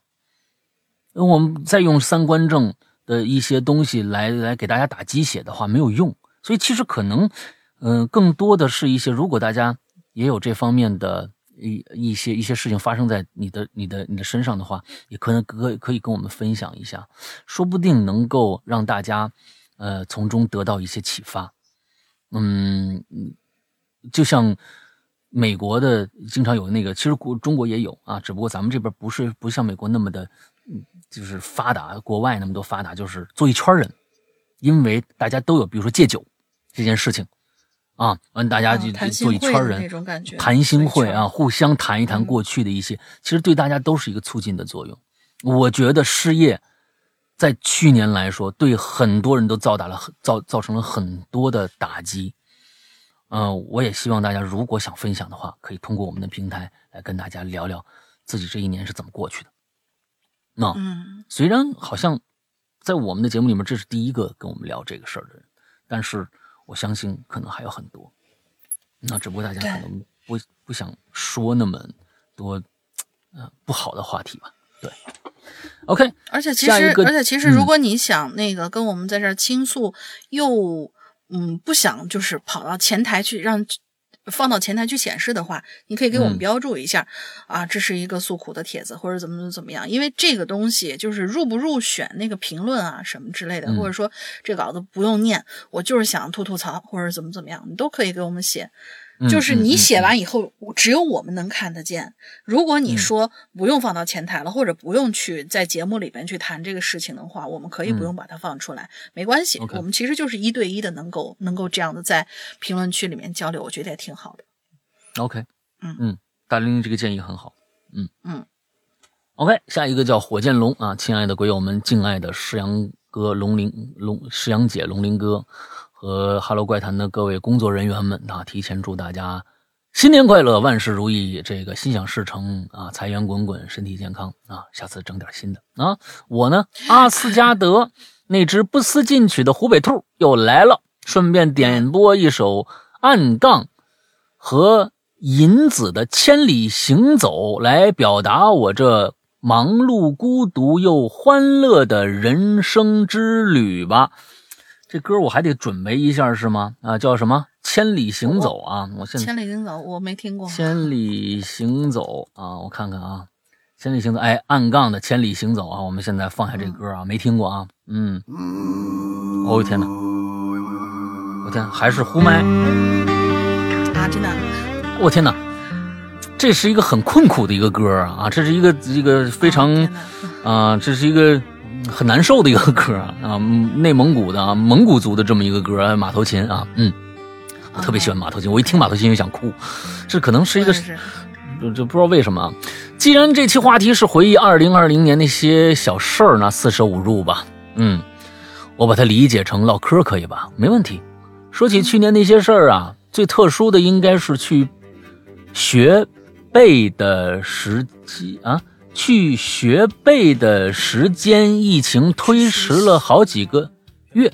去去学校的时间被疫情去学校吧，好几个月吧，应该是啊，去学字面理解一下，去学校的时间啊，推疫情推迟了好几个月吧，因为校区在武汉。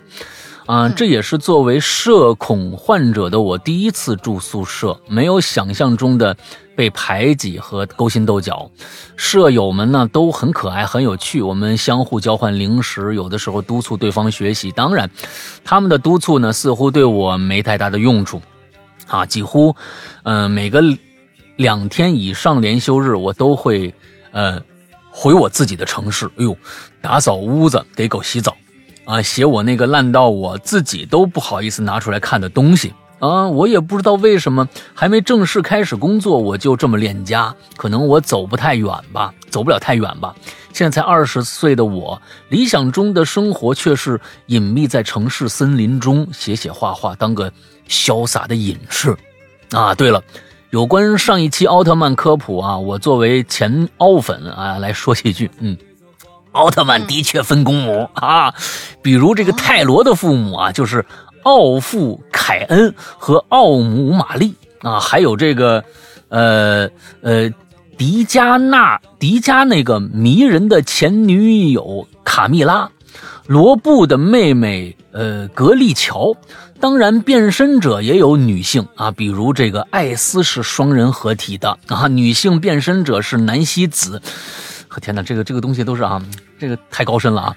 嗯，杰杰斯杰斯提斯的是是个叫藤原树里的大姐姐。嗯，没明白。最后说一句，我真的没加任何一个群，目前也不是会员。我一直想加群，暗号群号都对，怎么都没加我。所以邮件可以吗，世阳哥？呃，或是你微微信给我咩啊？最后祝诗诗阳姐永远三岁，龙鳞哥公道可以推到自己心仪的女神。溜了溜了，好吧，嗯。啊行啊，就是说我真的没加任何一个群，目前也不是会员，呃，我一直想加群，暗号密码都对，呃，怎么都没加我？到底你想不想加？啊？就是你是想加是吧？那一定是你的暗号密码都对的话啊，QQ 群的话你是加 QQ 群对吧？那我相信啊，一定是有什么特殊的原因没有加你啊，这是有道理的。但是这个道理呢，我们不能说，因为 QQ 可以做造假，QQ 可以造假，大家造造的都都假了以后，谁谁都可以进群了，这是一个不能说的秘密。不好意思啊，但是呢，我想刚才是我想说一句啊。你看啊，你刚刚说到一点，说，呃，是不是我太恋家了？我是不是离不开家太远？那又怎么样呢？现在没有说年轻人在家里窝着干一点自己想干的事儿就是不争气呀。啊，如果现在大家你你们当地人都是这么想的话，你完全可以不在乎这个想法，因为完全不是这样的。啊，必不是必须我要去大城市打拼才能好好的过我这一辈子。在家里面跟父母享受天伦之乐，同时干一点自己，呃，愿意干的事儿，完了之后养活自己，多体面啊！没必要到大城市非要去打拼一下才证明自己活过，啊，到大城市来打拼的人也不见得能够通过大城市的打拼来让自己更快乐一些，啊，或者能活得更好一些，这东西都是两面的。啊，这都是东西，都是两面的，没有没有关系。我是认为，不管你多少岁，做你愿意做的事情，不给对自己负责任就可以了。那真的啊，愿意做对做自己愿意做的事情，对自己负责任就可以了。啊，不不必要听别人啊，这个随大溜啊，怎么着的，我必须怎么着，我才能彰显我这一生啊，怎么说？没必要。啊，没必要啊，也不用想着说我这一个生，我必须成为什么什么样的人。如果都成为那样的人，这个世界不又变得平凡了吗？我们我们的心中有很多很多的呃膜拜的对象啊。他们之所以成为偶像，是因为他们做过一些可能啊我们完正常人啊完全做不到的一些事情，所以他才成才才才成了那样的一个偶像，让我们顶礼膜拜。嗯，但是你不必成为那个人，你只要心里有他，知道什么样是真善美，就 OK 了。真的就是这个样子，好吧？嗯，接下来两个两个，你你来。好，接下来两个我来。嗯，啊，这位同学叫不远万里，他一开篇呢就带入故事情节啦。我带入一下故事情节，还蛮恐怖的。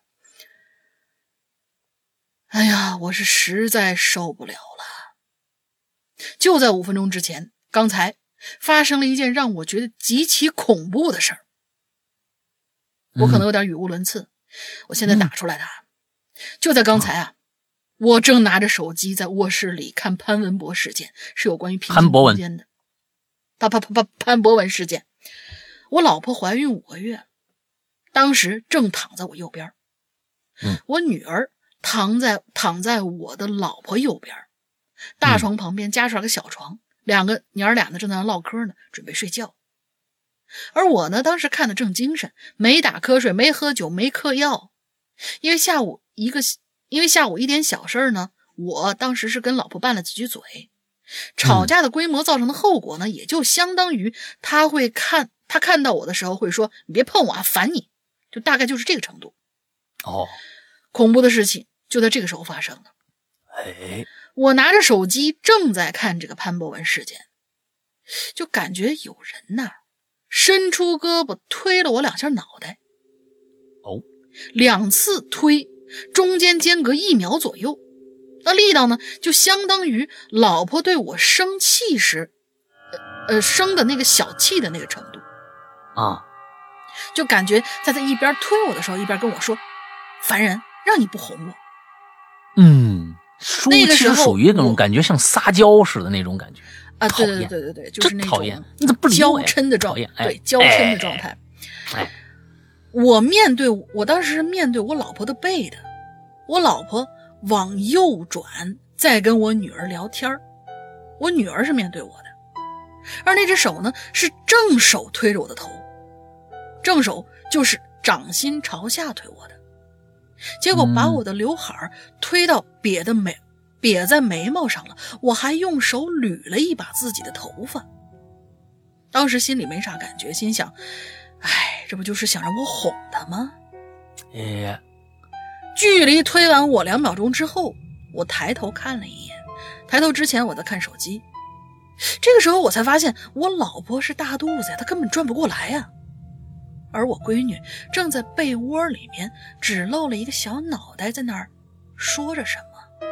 嗯，也就是说，我老婆要是不转过来的话，左手伸过来，哎，我老婆要是不转过来，左手伸过来的话，就能越过我的头；右手伸过来，身子挡着是够不着我的。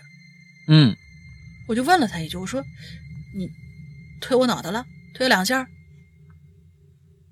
我老婆就说了一句：“你别没话找话啊！”我估计她以为我要找话哄她。我说：“你别闹，你刚才推了两下我脑袋。”我老婆说：“我跟闺女聊天呢，你看我这肚子这么不方便，怎么能够着你啊？”结合我刚才的分析，瞬间我就出了一身冷汗，脑袋出汗，手出汗，腿上都出汗了。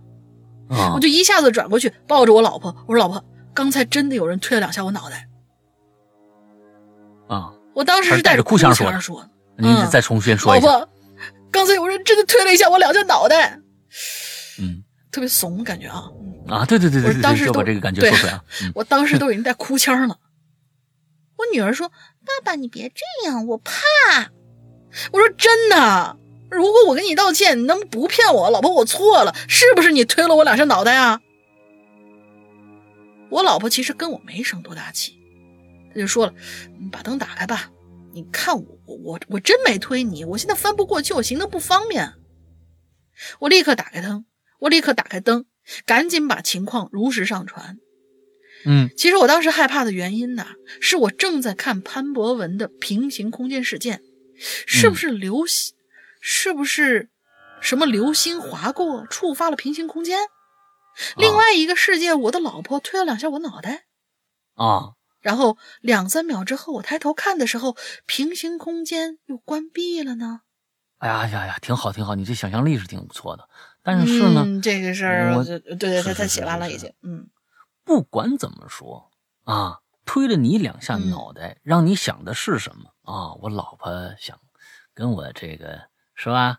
哎，他没想别的，他就说他推你想两两下脑袋是想让你哄你老婆。你看你们俩这个，因为这个推，你们俩是不是又开始说话了？对不对？哎呀，别想那么多了，事情过去就过去吧。就算平行空间那老婆推了你两下，那也是为你好。对对对对对，嗯啊，再下一个还是我的是吧？下一个 MC 骑士军很久没来了，啊，这是一个不是特别那个什么，也是一个很应该是一个很悲伤的故事啊。他说啊，要问我二零二零年啊发生什么大事儿，那就是雅叔死了。嗯，师阳龙鳞好，好久不见，甚是想念。我是 MC 骑士军。看到这里，你们一定会很想问，这个雅叔是谁呀？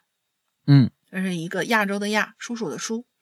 那我接下来就讲讲雅叔的故事吧。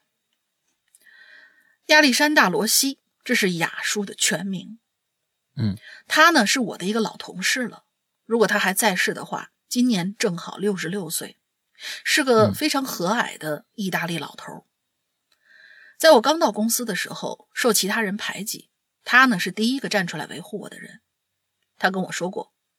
中国啊是一个很强大的国家，你不应该自卑。种族歧视者自然会有报应的。也就是经历过这次事件之后，我和雅叔成了忘年交。嗯，雅叔很喜欢亚洲文化，尤其喜欢吃寿司，经常拉着我去日料店，点上几盘他点上几盘他最喜爱的鳗鱼寿司，一边夸鳗鱼是多么美味，一边让我聊聊我的那些家常，问问我中国到底是什么样的呢？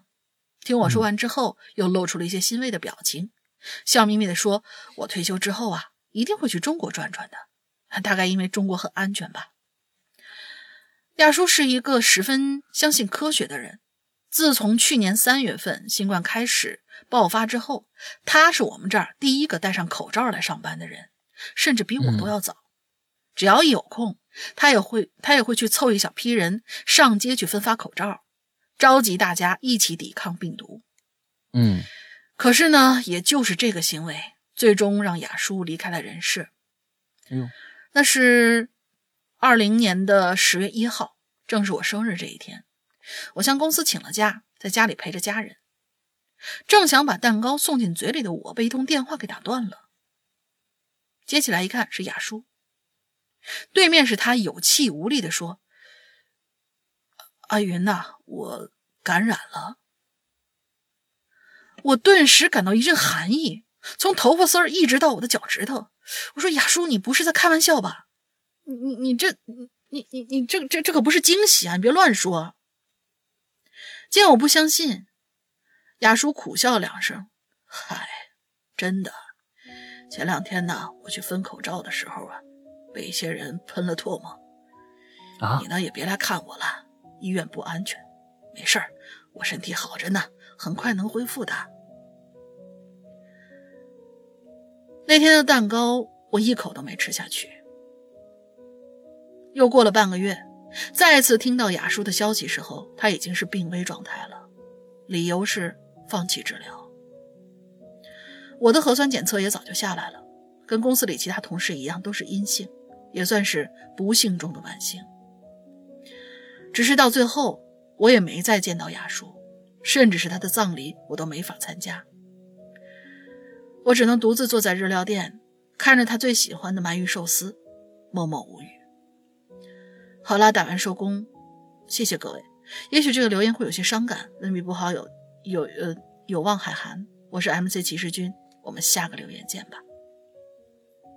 当人碰到这些令自己触及到心灵的事情的时候，都会正经起来。MC 骑士君，嗯，很难得的没有再挖坑，对，啊，很难得的没有再挖坑，只有给我们讲述了这样的一个故事。嗯嗯，不管在哪儿吧，我觉得这个这个世界上就是这个样子，不管在哪儿都有明事理的人、识大体的人存在。呃，说国外一样有这样的人存在，但是可能啊，因为文化的问题或者政府的管理不力，呃，疫情失控。啊，意大利确实去年非常严重的一个国家啊。嗯，在那儿，你说他分发口罩为什么会被人吐吐唾沫？就是就是这样一件事情，可能我们我们完全没有办法去理解，因为，嗯，但是老外好像就是这这样的情况很多，甚至于是在就是嗯，像像在美国，已那就是数字已经那么那么高的时候。好像是那个谁上任之前吧，数字已经居高不下的时候，每天几十万、几十万的确诊的时候，他们仍然还有那种叫什么反口罩集会，就哪怕是他们有身边的一些人已经不幸的得了，而且死了，他们还是做出了这样的事情。所以，嗯，美国是一个特例啊，对，很难说。我觉得这样的现在其实美国是一个特例，呃，像欧洲的一些国家是管理不善。他们知道你必须戴口罩，他们知道你必须戴口罩。他不像是特朗普说你不用戴口罩，这是两种管理方式。嗯，美国是一个，就是那帮还有什么反反反戴口罩这种什么这个那的，那已经变成邪教的其中的一个成员了。他们没有理由，他们就笃信一个邪神，他说的话，所有的话都是正确的。那个已经不能拿出说是政府管理不力来说了，那就是一个特朗普的一个邪教啊。完了之后，像欧洲的有一些国家，可能确实是因为有一些决策对于大家来说，可能伤害太大了。当然，对每一个国家来说，有一些决策，像疫情这种封城的这种决策，或者怎么样的，都是伤害巨大的，都是巨大的。可但是有可能，嗯。对于一个国家来说，某一些，呃，决策，决策者看到那些可能带来的负面影响，可能太浅视了。就是说，像像中国当年，呃，去年的时候封封城，这个武汉，当武汉那个时候，全全世界人都看着武汉，用一种异样眼光，包括国内的人在在在看着武汉，就是对武汉人就是。某一个地方出现了一个武汉人、湖北人或者怎么样，都是极其恐慌的一个状态的时候，大家可能觉得，哎呀，这太恐怖了，太怎么样怎么样了。包括我们自己的国人都是这样的一个状态。但是当武汉活过来的那一天呢？武汉那一天全那个放烟花的那一次，武汉又活过来了，我们又敞开了，我们我们没有事儿了的时候，那种喜悦。我相信只有武汉人自己最清楚。那个时候，我们他们肩负了一个非常大的一个一个一个一个状态，就是说我我我我们要封城了，我们我们要我们不知道这个封城会要多长时间，但是我们必须封掉，因为可能是外外只能这样的外面人才能安全。武汉自己人有也不愿意呀，啊，被封城封封锁了那么长时间，给他们带来多少的恐怖，给多多多少恐慌，他们自己也也是自己才能知道。但是就是因为有这样的决策，才保证了中国乃至全世界的安全。是，所以有的时候就是看到就就是这样的一个，就是说政府的呃执行力度太差劲。我们我们面对疫情的这样的一个，必须有一个强制措施。人都是向往自由的，这个跟全世界人所所有人都是。都是一样的，不是说中国人没有自由，放屁！这个东西，这个东西，自由的这样的一个一个一个概念，永远是在一个基础之上的。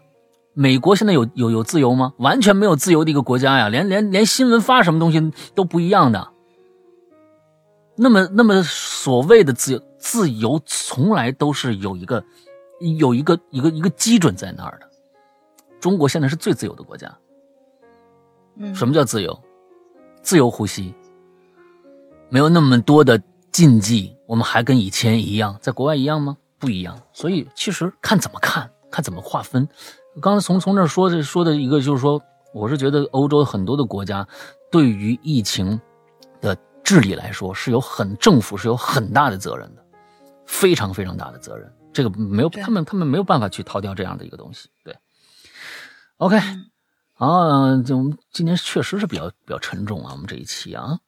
之后下一个叫不是山谷，Hello，山羊哥大玲玲，新年好呀！我是玉子，我又来吃榴莲了。关于二零二零年大半的回忆都是疫情，疫情，疫情。关于这期话题呢，就说一件令我心头一震的事儿吧。啊，我是秋天的一个晚上，洗澡晚澡的时候。这个表达我觉得特别的后现代。洗澡完澡的时候啊，正在我我以后绝对不说负面的，我一定会夸奖你啊。有有洗有完，哎，有洗有完啊！洗澡完澡的时候，正在擦拭身上的水，当我弯腰擦腿的时候，嗯耳边突然传来了一声，很清楚。当时我就愣住了！什么声？怎么会有个咳嗽声呢？我这吓得我感动了。我仔细想想，说会不会是头发碰到耳朵了？你等一下啊！你等一下，等等等等等等等。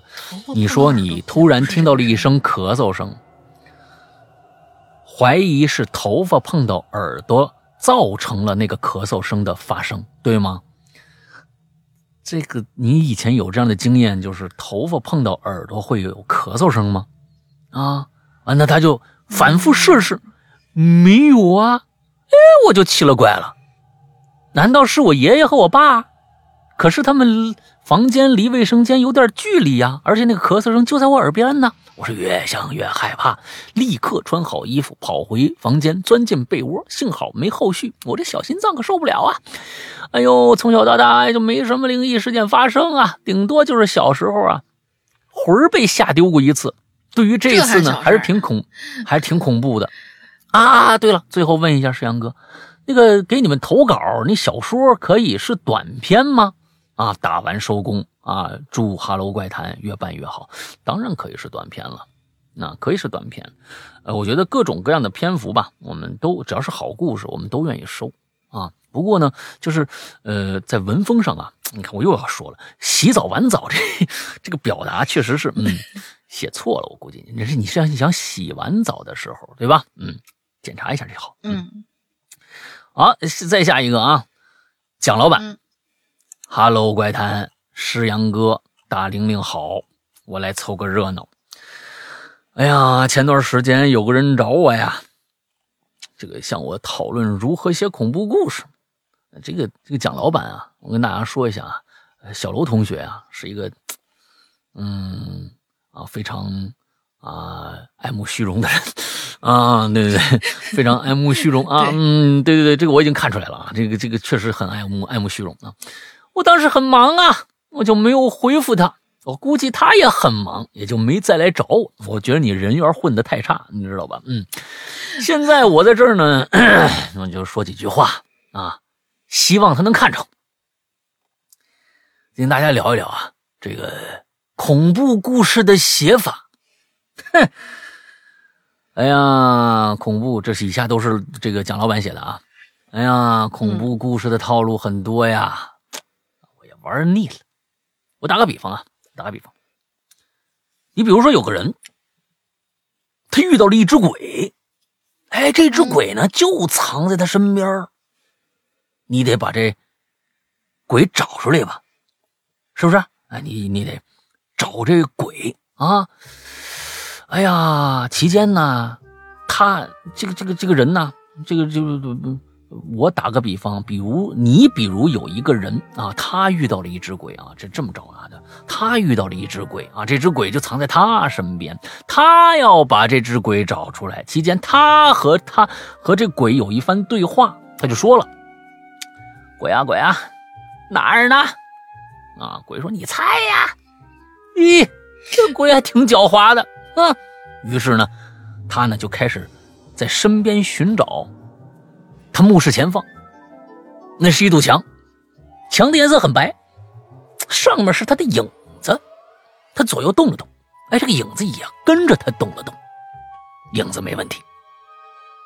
接着呢，墙上啊也没多出一个人来，墙没问题啊。啊，他又回头看了看，身后是空荡荡的屋子，屋子里很干净，没有任何藏身之处。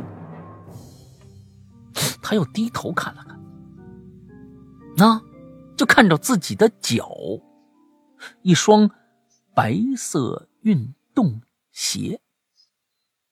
他想了想，脑子嗡的一下就大了，心想：这鬼呀，会不会在天头顶的天花板上啊？他就抬头往上。看，什么都没有啊！哎呀，你看，这就是恐怖片啊！恐怖音效怎么加？就是什么都没有时候加个恐怖音效啊！完之后还转了，你知道？哎呀，天哪！哎，什么都没有，也就是说，它前前后后、上上下下都是安全的。那么这只鬼藏在哪儿了呢？哎，一般呢。恐怖故事到这儿啊，这恐怖点呢基基本上用完了。这鬼到底藏哪儿了呢？这种捉迷藏的行为啊，让他感觉到很困倦。那这个人呢，就去卫生间了。他脑袋有点发昏啊，啊，感觉精神有点恍惚。于是呢，他在洗脸呢，在洗脸池里啊，洗了把脸。然后抬头看了一眼面前的镜子，这个音效就对了。哎呀，他就把眼睛瞪大了。镜子里这张脸啊，不是他的，也就是说，这只脸，这只鬼呀，藏在了他身上。深层一些解释的话，就是藏在了他的心里，相由心生嘛。哇，好绝啊！这个，所以我跟他说，这个小故事里面包含了好几种恐怖故事用来吓人的元素，比如说墙上多出来的影子呀。突然啊，身后多出一人来啊，或者天花板上有危险呢？哎，这些手法其实已经用烂了啊，看上去都不太高级。想要把这个梗啊玩的有点花样呢，哎，所以呢，我安排了一面镜子。如果鬼出现在镜子里，那这也有些俗气了。于是呢，他看见了镜子里的人不是他，把所有的元素结合到这个故事里，就稍微有点嗯新意了。随便举个例子就是啊，行了行了，你们大家也不用那么的觉得我牛逼。哎呀，我就是随便写一写这些故事，满脑子都是啊。以后你们想怎么着的，都都来这个这个来请教我吧。啊，我不收钱啊，不收钱不收钱啊。哎，怎么反正就是跟我来聊一聊，我是这方面的大师了嘛。嗯，快到春节了，祝大家春节愉快，身体健康。疫情很可怕，但愿所有人平安。嗯。哼，小楼这个人呢很有趣啊，呃，他呢确实啊，我这是我见过的，在我们的鬼友里边的唯一的一个真正可以说得上啊，真正可以说得上迷恋、热爱写作的一个人啊，剩下的人都不算。啊，我我我我觉得都不算，呃，有一些人曾经写过一些好故事或者好文章，但是最后呢，可能也就没写下去，啊，也没写下去。那我觉得那不算。这个小楼啊，他最爱的什么事儿？他跟我打了个比方，他到现在都是这样。他说我最喜欢的就是晚上我没事的时候，我什么都不干，我自己倒杯茶放在桌上，手指头放在电电脑键盘上边，开始打字的那个。那是让我最开心的时候。他每天晚上都在干这件事情，啊，每天晚上都在干这件事情。所以很多的故事，我们现在听到的故事啊，很多都是小楼写的，啊，包括我每个每次周每周里边的那个怪藏，很多的故事都是小楼写的。还有一些像这个，嗯，这个这个这个这个，我们的漫改也有很多故事是小楼写的。嗯，我我觉得他有时候他在这几年里边啊，这两三年里边，他的写作水平啊，真的是有一个非常大的一个提升，这是，呃，我是看得到的一个提升的。所以其实真的是这样，如果其实就是一个刻意练习的一个过程。所有事情都是这样。如果你想成为个中高手，必须是刻意练习啊，你必须有一个刻意练习的过程，才能成为那个个中高手。如果已经放弃治疗了，那嗯，那就没戏了啊，没戏了。好吧，下一个同学大亭子，敬爱的山哥，龙玲姐好。潜水多年了，总是不知道从哪提笔。我呢是个东北人，记忆里呢，我小时候啊，身边就已经出现了各种各样的，怎么说呢，比较怪的事儿吧。嗯，有个词儿大家应该都听说过，叫出马仙儿，这样一个职业。在我身边呢，我的妈妈、姑姑、大娘，甚至于，哎，大娘是个是个什么？大娘就是那个谁，就是他大爷的大爷的老婆。哦哦，OK。至于呃，甚至于是邻居或者闺蜜的妈妈，都是出马仙儿。哎呦，所以呢，我这一路走来呀，在每天耳濡目染之下，再奇怪或者说吓人的事儿，都是不足以大惊小怪。嗯，这是头一次听说，就是出马仙界的凡尔赛。在我，是吧？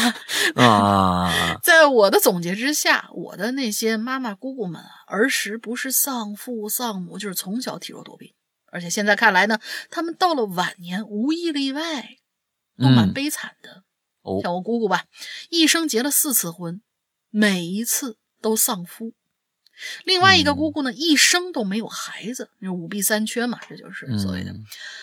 我我闺蜜交往了 N 个男朋友了，每一位到了谈婚论嫁的时候都会不了了之。如今她还有两年就要四十了，而至于我妈，由于疾病，现在眼睛已经看不到了。这让我很难理解，为什么出马仙到最后都没有好下场啊？嗯，他们一辈子都没有靠这个去赚钱啊，而且他们每一个都不是自愿出马的呀。嗯，你就拿我妈来说吧，我记得在她出马的前两年的时间，基本上都是在床上度过的，大小医院都去过，检查都是一切正常，甚至还去过精神病院。小的时候呢，我妈每天呢最多就是傻笑，经常对着空气说胡话，莫名的又会生气。有时候电视里放着歌曲，她呢就会跟着节奏翩翩起舞。过节的时候，她会大口大口的吃着肥肉，有的时候还偷喝酒。嗯，说到这儿，可能大家会觉得这很正常吧？可是我妈这个人呢，一辈子没吃过肥肉，平时那筷子不小心碰到菜里的肥肉，他都会觉得恶心，甚至会觉得吐，会觉得想吐。用我父亲的话来说，我妈一辈子喝的酒连一个瓶盖都不到。是一个很有规矩的女人，那可以说是把一个女人的得体啊发挥的淋漓尽致。比如说，坐下两腿之间不可以有缝隙，站着绝对不能靠在墙，呃，站着绝对不能靠住墙。我和我姐同我爸在一个房间，那么。就绝对不可以躺着，或者绝对不可以从我爸的腿上啊或者脚上迈过去。总之就是各种各样的家规吧。这样的一个女人，她是绝对不可能在大庭广众说跳就跳，甚至喝酒的。到后来发展到啊，我家第二天会来亲戚朋友，谁来呢？他都会在前一天晚上睡觉之前会说这么一句，而且会说的特别的准。让我印象很深的一个事儿吧，就是有一年春天，我的叔叔、大爷、姑姑都在我家过节。吃饭期间，我妈突然就让我老叔说：“你跪下。”当时我们都特别尴尬，我老叔也觉得这莫名其妙嘛。我妈就当着我老婶的面就说：“老叔，外头有人了，高矮胖瘦啊，在一起多久了呀？”哗啦啦的一通说，说的直到我老叔直接跪服啊！啊，这我我就在旁边偷笑。反正，在后来呢，别人的介绍之下，我妈找到了她的师傅，然后就出马了。嗯，但是我妈却从没给别人看过病，因为她自己打心眼里都不信这些。嗯，可是呢，你不信却不能说出来。只要他说什么什么鬼啊仙儿啊，哪有这种事儿啊？不到不到第二天，呃，就是差不多还不到第二天的时候啊，只要他说了这种话，不是他生病，就是我和我姐发烧。嗯，所以呢，他总说，哎，这个这种事儿吧，好的不灵，坏的灵，什么之类的。说到这儿啊，我爸已经离开我们有三年了。在我爸爸去世的一段时间里，发生了很多奇奇怪怪的事儿，有机会可以跟大家说说。妈呀，我觉得自己太能墨迹了，总怕自己说不明白，别喷我，石阳哥。第一次发言有点着急，下次改进，爱你们哦。啊，不不不会不会，刚才老大我已经蓄势待发了，已经很虔诚的跟你们 说道大庭大庭这故事啊，嗯，我已经蓄势待发了啊，嗯，呃，怎么回事呢？哈，我其实觉得呀，确实。可能啊，写的有点着急啊，但是在这里边其实有几个概念性问题，我觉得要向大大亭子要讨教一下。这里边其实有一个问题，其实是我们大家的一个公知，一个好像一个普遍认知，其实大家其实概念是可能都是不对的。通过你这个故事来说，我其实认为有可能我们的理解是错误的。什么呢？大家一直说出马仙，出马仙。我们可能认知的出马仙是大仙儿的意思，就是帮你铲事儿的。哪个孩子魂儿丢了，我给你叫一叫啊？哪个哪一家人进来不干净东西了，我帮你清一清啊？你有什么夙愿，想跟过去的身后人啊，呃，来聊一聊，我上个身儿啊，什么之类的？哎，这好像叫出马仙，好像要是出马仙干的一个事儿。但是我从你的故事里边发现了一些跟我的认知当中不太一样的地方。哎，比如说。你这里面说了，妈妈、姑姑、大娘，甚至于邻居或者这个闺蜜的妈妈，都是出马仙儿。这些人呢，这一辈子里面都没有靠这个去赚过钱啊，而且他们每一次都不是自愿出马的，完呃，但是很惨啊，有一些没有这个没结婚、没生子啊，甚至身体上的一些疾病。那么出马仙到底是个什么啊？那么出马仙到底是个什么？这件事情对于我来说，好像一有一个巨大的问号，跟我们的理解不太一样。那么什么叫出马仙？难道出马仙不是靠这个挣钱的吗？还是说出马仙只是一个对于一种特殊人群的一个固定称谓？所以这个，这个我我我比较嗯不明白，出马仙是被动的吗？他不是个职业是吗？还是怎么着？所以这个我想请大家，比如说东北那边的懂这方面的人呢，给我们讲讲看。我觉得这个可能需要给大家普及一下，因为过去的有个电影叫《中邪》啊，花五万块钱拍的那电影啊，在中国还挺有名，大家几乎都看过。哎，《中邪》这个电影大家好像都看过，那。这这个东西到底是怎么回事儿啊？就是那那里边那个那也叫出马仙儿，那个女的本身就是个出马，但是个骗子。对啊，那是个骗子，所以感觉上她可以嗯什么上身呐，什么这个那个的，但是在这里边好像大家都是被动的。哦，邻居大妈什么这个那都是出马仙儿啊，也都不愿意去做，也没靠这个赚赚赚过钱，都是被动出马。那么出马的意义到底是什么？哎，懂的朋友给我们。讲一下，OK，那么最后呢，呃，今天这是咱们最后一个故事了啊。完了之后，大大玲玲先说一个进群密码吧。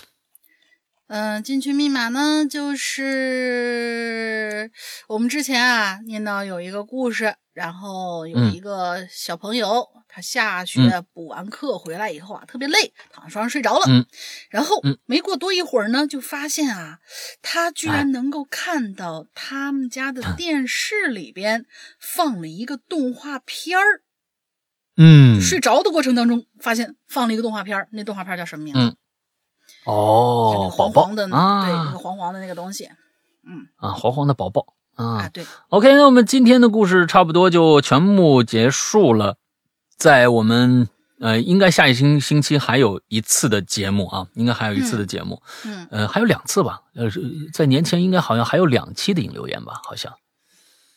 还还是还有一期呀，反正到七号那个星期天、星期一的时候，我们还会有一期节目，呃，到最一直陪着大家到最后一周。那么年就快要到了啊，具体怎么样过这个年，大家赶紧盘算一下吧。最后来跟大家讲一下，呃，还是要嘱咐一下我们的会员制啊啊，会员是对我们来说最重要的一个呃内容啊，有很多很多非常棒的内容在会员专区里面等着大家。我们的那那个会员呢？还是需要大家去下一下我们自己的 A P P 的，呃，安卓、苹果都可以下得到，就还是叫《归影人间》啊，那个名字，大家去下一下我们的 A P P。呃，安卓尤其注意一下，其实是这个注意一下安卓就行了。大家最好呢，嗯，去这个官方商城，别去随便找一个什么，那也就是软件 A P P 就能下载。嗯，最后找一个什么叫豌豆荚的那么一个，因为是那个肯定是大家都能下得到的一个，呃，一个。呃，商城那个商城里边搜我们的《归影人间》，就能搜到最后的这个最新的这个版本。那个版本非常非常的重要啊，一定要去下那一个。但是呢，如果在大家在整个的过程当中遇到一些什么问题，请加一个绿色的图标是绿色的，呃，大家现在几乎都在用的那么一个社交软件啊，对的那么一个号。哎呀，太复杂了！每次说这个，你说你说你都都可笑，你们不觉得吗？嗯，他们他的这个那个号的名字叫做“鬼影会员全拼”，“鬼影会员全拼”啊，我们的英子会你为你们热情的服务啊，遇到什么关于会员的上面的一些事儿，都可以加这个这个号啊就可以了啊，大家。心照不宣吧？为什么这么？我在上一期的节目里面，好像在结尾也也也，呃，也说过为什么这样说啊？所以好像上一期节目上了是吧？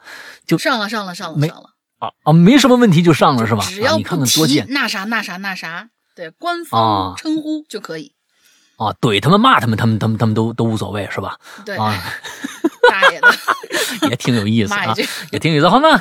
嗯啊，那今天的节目到这结束，祝大家这周快乐开心，拜拜，拜拜。